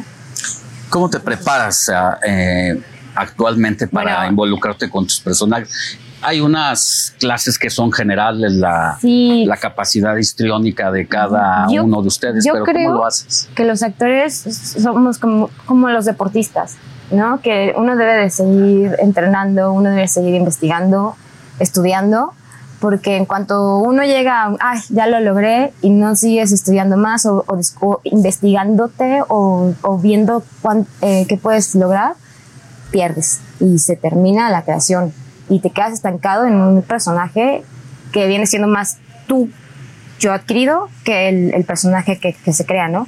Eh, mi maestro se llama Fernando Piernas. Es, él viene a México dos veces al año y yo siempre que viene tallereo con él, que son, me echo como un mes o dos meses cuando se puede.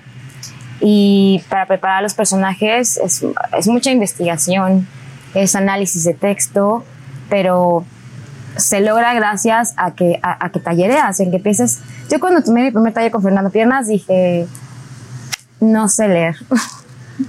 o sea, he leído así de corrido y no sé leer. Y yo, a mí los clásicos se me hacían súper aburridos. Y cuando empecé a leerlos, dije, wow, o sea, son obras maestras. Eh, entonces, es el análisis de texto es muy importante y para sacar qué es lo que necesitas investigar. Porque, por ejemplo, hice una obra de teatro que tocaba el tema de, de la trata de personas, eh, específicamente la prostitución. Y es muy fácil caer en, el, en leer desde lo que yo, Clau, creo que es, desde un juicio mío y no desde lo que está pasando realmente. Entonces es, yo soy muy intensa, me expuse que me fui a parada a la Merced. Fue una experiencia horrible porque por el hecho de estar parada ahí, ya eres. Que entender eso como actriz te lleva a otro nivel porque entonces ya no entras en los clichés de que soy No, la ya prostituta, entonces me siento así. lo experimentas. Claro, te das cuenta que solo por estar parada en ese lugar no necesitas ni siquiera abrir las piernas, ya eres porque el otro te hizo. Entonces, cuando haces ese tipo de investigación de lo que es realmente y no desde lo que yo creo que es, se va al juicio y es donde comienza la creación. O si mi personaje, por ejemplo, el que me fui a hacer a España, baila. Yo bailé, pero mi cuerpo sí recuerda, pero no está caliente. Entonces me metí a clases de baile. O acabo de filmar una película con Marta Gareda donde mi personaje baila pole dance y me metí ya a, a aprender pole dance y mi personaje pelea y entonces me metí con los stones a, a- a- a practicar porque, o sea, uno como actor le presta al, al personaje la experiencia de vida que tiene, el universo que tiene, pero también el cuerpo. Entonces también se tiene que preparar el cuerpo. ¿Cuáles son los temas que más te han seducido En cuanto eh, para interpretar las temáticas en, los, en cuanto a los géneros que Uy. suelen trabajar los actores, las de la vida real como eh, los abusos? Ay, bueno, he tenido etapas. Ah, ah, yo, Clau, antes eh, ca- caía mucho en, en lo víctima. Entonces se me facilitaban esos personajes. Pero llega un punto en el que digo, ya no quiero ver esto más. De hecho, mi personaje de España estaba escrito como una víctima. Todo el tiempo, todo el tiempo lloraba. Y, y por eso creo que es muy importante que el actor si sigue, pues se siga preparando y se siga conociendo a sí mismo. Ya es que, que tomes terapias o hagas ejercicios, o sea, o te metas a alguna clase de espiritualidad o algo así para conocerte, porque entonces eh, entiendes que a lo mejor estás atacando el personaje desde lo que tú estás doliendo y entonces todos mis personajes se iban a la víctima y, y se me facilita mucho llorar, muchísimo. O sea, yo lloro con cualquier cosita. Ya algo muy fácil, pero ya era muy aburrido y dije, es que la vida no es solo eso, no es solo llorar. Entonces, lo que hago, lo que empiezo a hacer, que, ok, me dan un personaje que está escrito como una víctima. Que para mí como, como mujer mexicana y además de tez oscura, que muchos se enojan de que nos dan los personajes de la víctima, de la pobre, mi, mi papel es ahora darle la otra cara. El, ok, sí, eh, mi personaje de España está, está viviendo esa situación, pero eso no quiere decir que yo me sienta y me crea y tenga que vivir y que tenga que ir por la vida como una víctima. Entonces lo que, lo que haces es este, darle la vuelta y, y- y decir, claro, me está pasando esto, pero tengo esto positivo. Sí, interpretarlo, pero ¿a dónde lo llevas? ¿Cómo Exacto. conduces ese abuso o esa exacto, ignorancia como- hacia ciertos grupos de la sociedad? Porque como a todos, todos vivimos abusos, todos, a distinto nivel. La cosa es como uno decide tomar ese abuso y qué hacer con eso. Si te quieres ir para abajo y llorar todo el tiempo, que te lleva a la muerte. O si decides tomar eso y hacerte, y hacerte más fuerte y trabajar con ello para una evolución propia. Que es lo que ahora, ahora es lo que yo estoy buscando con los personajes que Ya. me llegan, es cambiar eso. Que yo en España, yo sentí mucha libertad porque pues eres la extranjera, hay como un, un uy, hay hay que tener cuidado con ella, como de cuidarte. Y yo fue así de, no, no, mi personaje no va a llorar. ¿Por qué tengo que llorar? Porque le está pasando esto y esto. Sí, pero yo no me creo que, o sea, yo, Maui, porque así se llama mi personaje, yo no estoy viendo eso desde lo que, desde, desde lo que tú me estás diciendo. Yo estoy viendo que tengo que luchar por, so- por sobrevivir y que yo quiero ser feliz. Entonces no voy a buscar el, el llanto porque crees que eso es lo que funciona.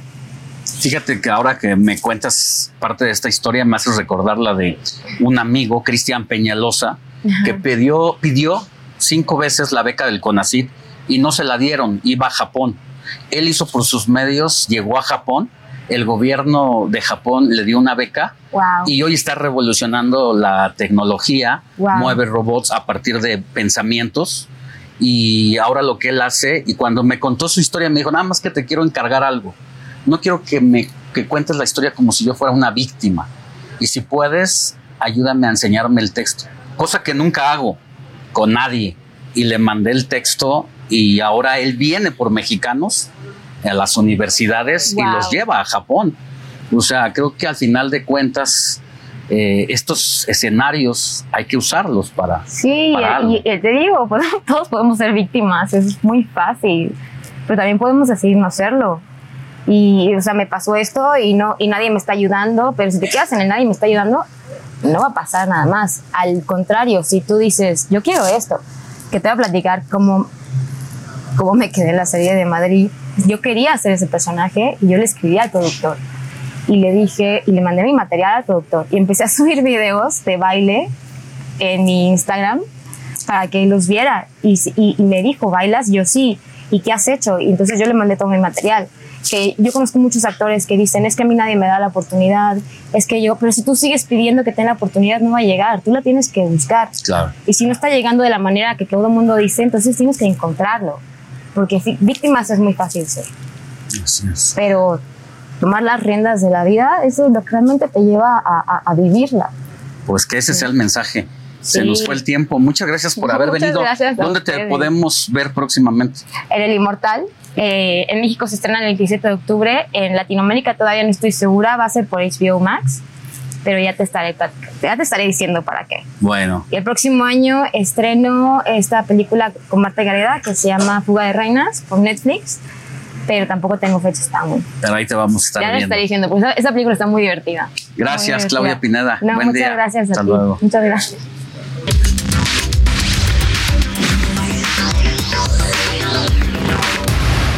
Bueno, pues ahí está Claudia Pineda dejándonos conocerla un poquito más. Ya no la pierda de vista porque es una actriz de una nueva generación que estará haciendo mucho ruido. Y mire, la edición 22 de la Feria Internacional del Libro de la Ciudad de México regresó de forma presencial. Ahí escritores de todos los países van a impartir charlas y otras actividades. Vamos hasta el Zócalo Capitalino con Israel Lorenzana. Israel, muy buenos días, ¿cómo estás? Alex, muchísimas gracias. Como lo apuntas, ha regresado la Feria Internacional del Libro en su edición número 22 esta vez el lema es Latinoamérica a la vanguardia, Alex. Fíjate que esta feria de libros se va a llevar a cabo hasta el próximo 16 de octubre. Fue inaugurada el día de ayer y habrán personalidades importantes como Elenia Poniatowska. Esta edición va a contar con la presencia de más de 55 invitados extranjeros, entre escritores, analistas políticos y funcionarios, así como pues con más de 150 escritores nacionales, Alex. Van a ser 225 actividades las que pues enmarquen la jornada cultural aquí en la capital. Y bueno, pues toda la información la van a poder encontrar en las páginas oficiales de la Ciudad de México. Alex, rápidamente vamos a platicar con el señor que ya está aquí. Amigo, muy buenos días. Adelante, adelante. ¿Qué opinas de la Feria del Libro? Hijo, este, pues venimos a, a conocer de esta feria. ¿Es la primera vez que vienes? Sí, la primera vez. ¿Y de dónde vienes? De Hidalgo. ¿Y qué opinas de la instalación de esta feria? Este, pues está muy bien, ya hace falta para, para los jóvenes claro. a, a, este, fomentar la, la, lectura. Claro. Ajá, y este, pues sí venimos un ratito. ¿Vienes a buscar algún título en especial? Este, no, vamos de paso, pero quisimos este, pasar un, este, a echar un ojito. Muy bien. ¿Tu nombre otra vez? Arturo. Arturo, muchas gracias, qué amable eres. Pues Alex es parte de lo que está ocurriendo en estos momentos. La feria del libro abre a partir de las 11 de la mañana, así que bueno, pues todavía estamos a muy buena hora para que nuestros amigos vengan a darse una vuelta aquí a la feria del libro que hay que señalar que, bueno, pues regresa de manera presencial después de la pandemia. Alex, la información que te... te... Así es. ¿Hasta cuándo va a estar la feria? Hasta el 16 de octubre, Alex. Fue inaugurada el día de ayer y estará hasta el próximo 16 de octubre. Bueno, pues hay que darse una vueltecita por allá llevar a los niños, a los jóvenes, porque es la gran oportunidad de fomentar la lectura en nuestro país. Que tengas buen día, Israel. Alex, muchísimas gracias. Buen fin de semana. Hasta pronto. Y mire, le tengo información de última hora por el conflicto entre Rusia y Ucrania, que finalmente está lejos de terminar. El presidente Vladimir Putin destituyó al máximo responsable de dirigir las tropas que combaten en Ucrania, quien será reemplazado por el general del ejército Sergei Surovikin. Él es comandante de la agrupación conjunta de fuerzas en el país vecino. Mientras tanto, en México siguen saliendo las filtraciones de Guacamaya Leaks. De acuerdo a un informe de inteligencia fechado el 10 de junio de 2019, se detalla algo muy delicado ahí, que la institución tuvo conocimiento que un proveedor de armas para un grupo criminal pues lo abastecía de este tipo de artefactos, tenía su base en operaciones en el campo militar 1 de la Ciudad de México. Vendían granadas en 26 mil pesos y los delincuentes hacían pedidos de miles de millones. Qué situación, la verdad, eh, la que está desnudando este tipo de filtraciones a la, a la prensa nacional. Y mire, para terminar, eh, recuerdo que los últimos cuatro invitados a la liguilla de la Liga MX se conocerán este fin de semana donde entre los partidos que más llaman la atención es el encuentro que se va a llevar a cabo esta tarde en el Estadio Azteca entre Cruz Azul y León. Y mañana las Chivas se van a disputar el boleto a los cuartos de final al visitar a Puebla de Nicolás Larcamón. Y mientras tanto, en la Fórmula 1, Checo Pérez saldrá en el cuarto puesto en el Gran Premio de Japón, en la carrera que se va a llevar a cabo en la madrugada de este domingo. Mucha, mucha atención ahí con Checo Pérez que pues ya se colocó entre los más grandes del mundo y ya siempre pues está en la disputa de los primeros lugares. Hasta aquí llegamos con las eh, noticias del informativo de fin de semana de este sábado 8 de octubre. Les recuerdo que mañana tenemos una cita también, usted y yo, desde las 7 de la mañana hasta las 10, porque la noticia no descansa en el 98.5 de FM en el Valle de México y en distintas frecuencias a lo largo y ancho del país. Y también le invito a que a partir de mañana y hasta el día jueves, cinco días a la semana, eh, lea mi columna Contra las Cuerdas en el Heraldo de México, el diario que piensa joven. Gracias y éxito.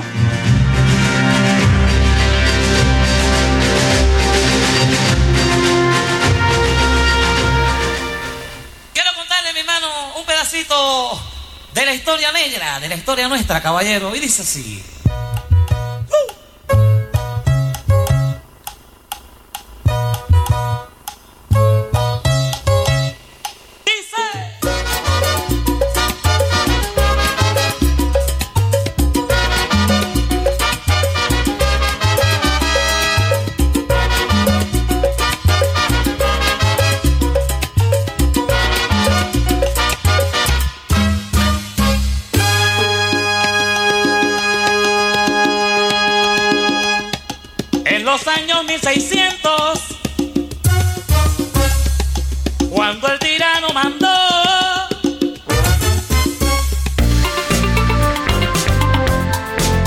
Heraldo Media Group presentó Alejandro Sánchez y el informativo Heraldo fin de semana.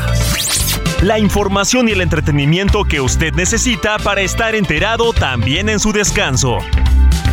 Por el Heraldo Radio, con la H que sí suena y ahora también se escucha.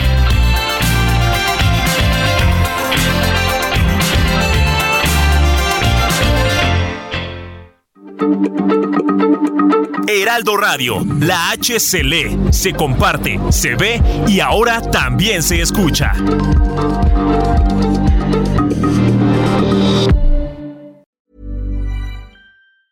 Planning for your next trip?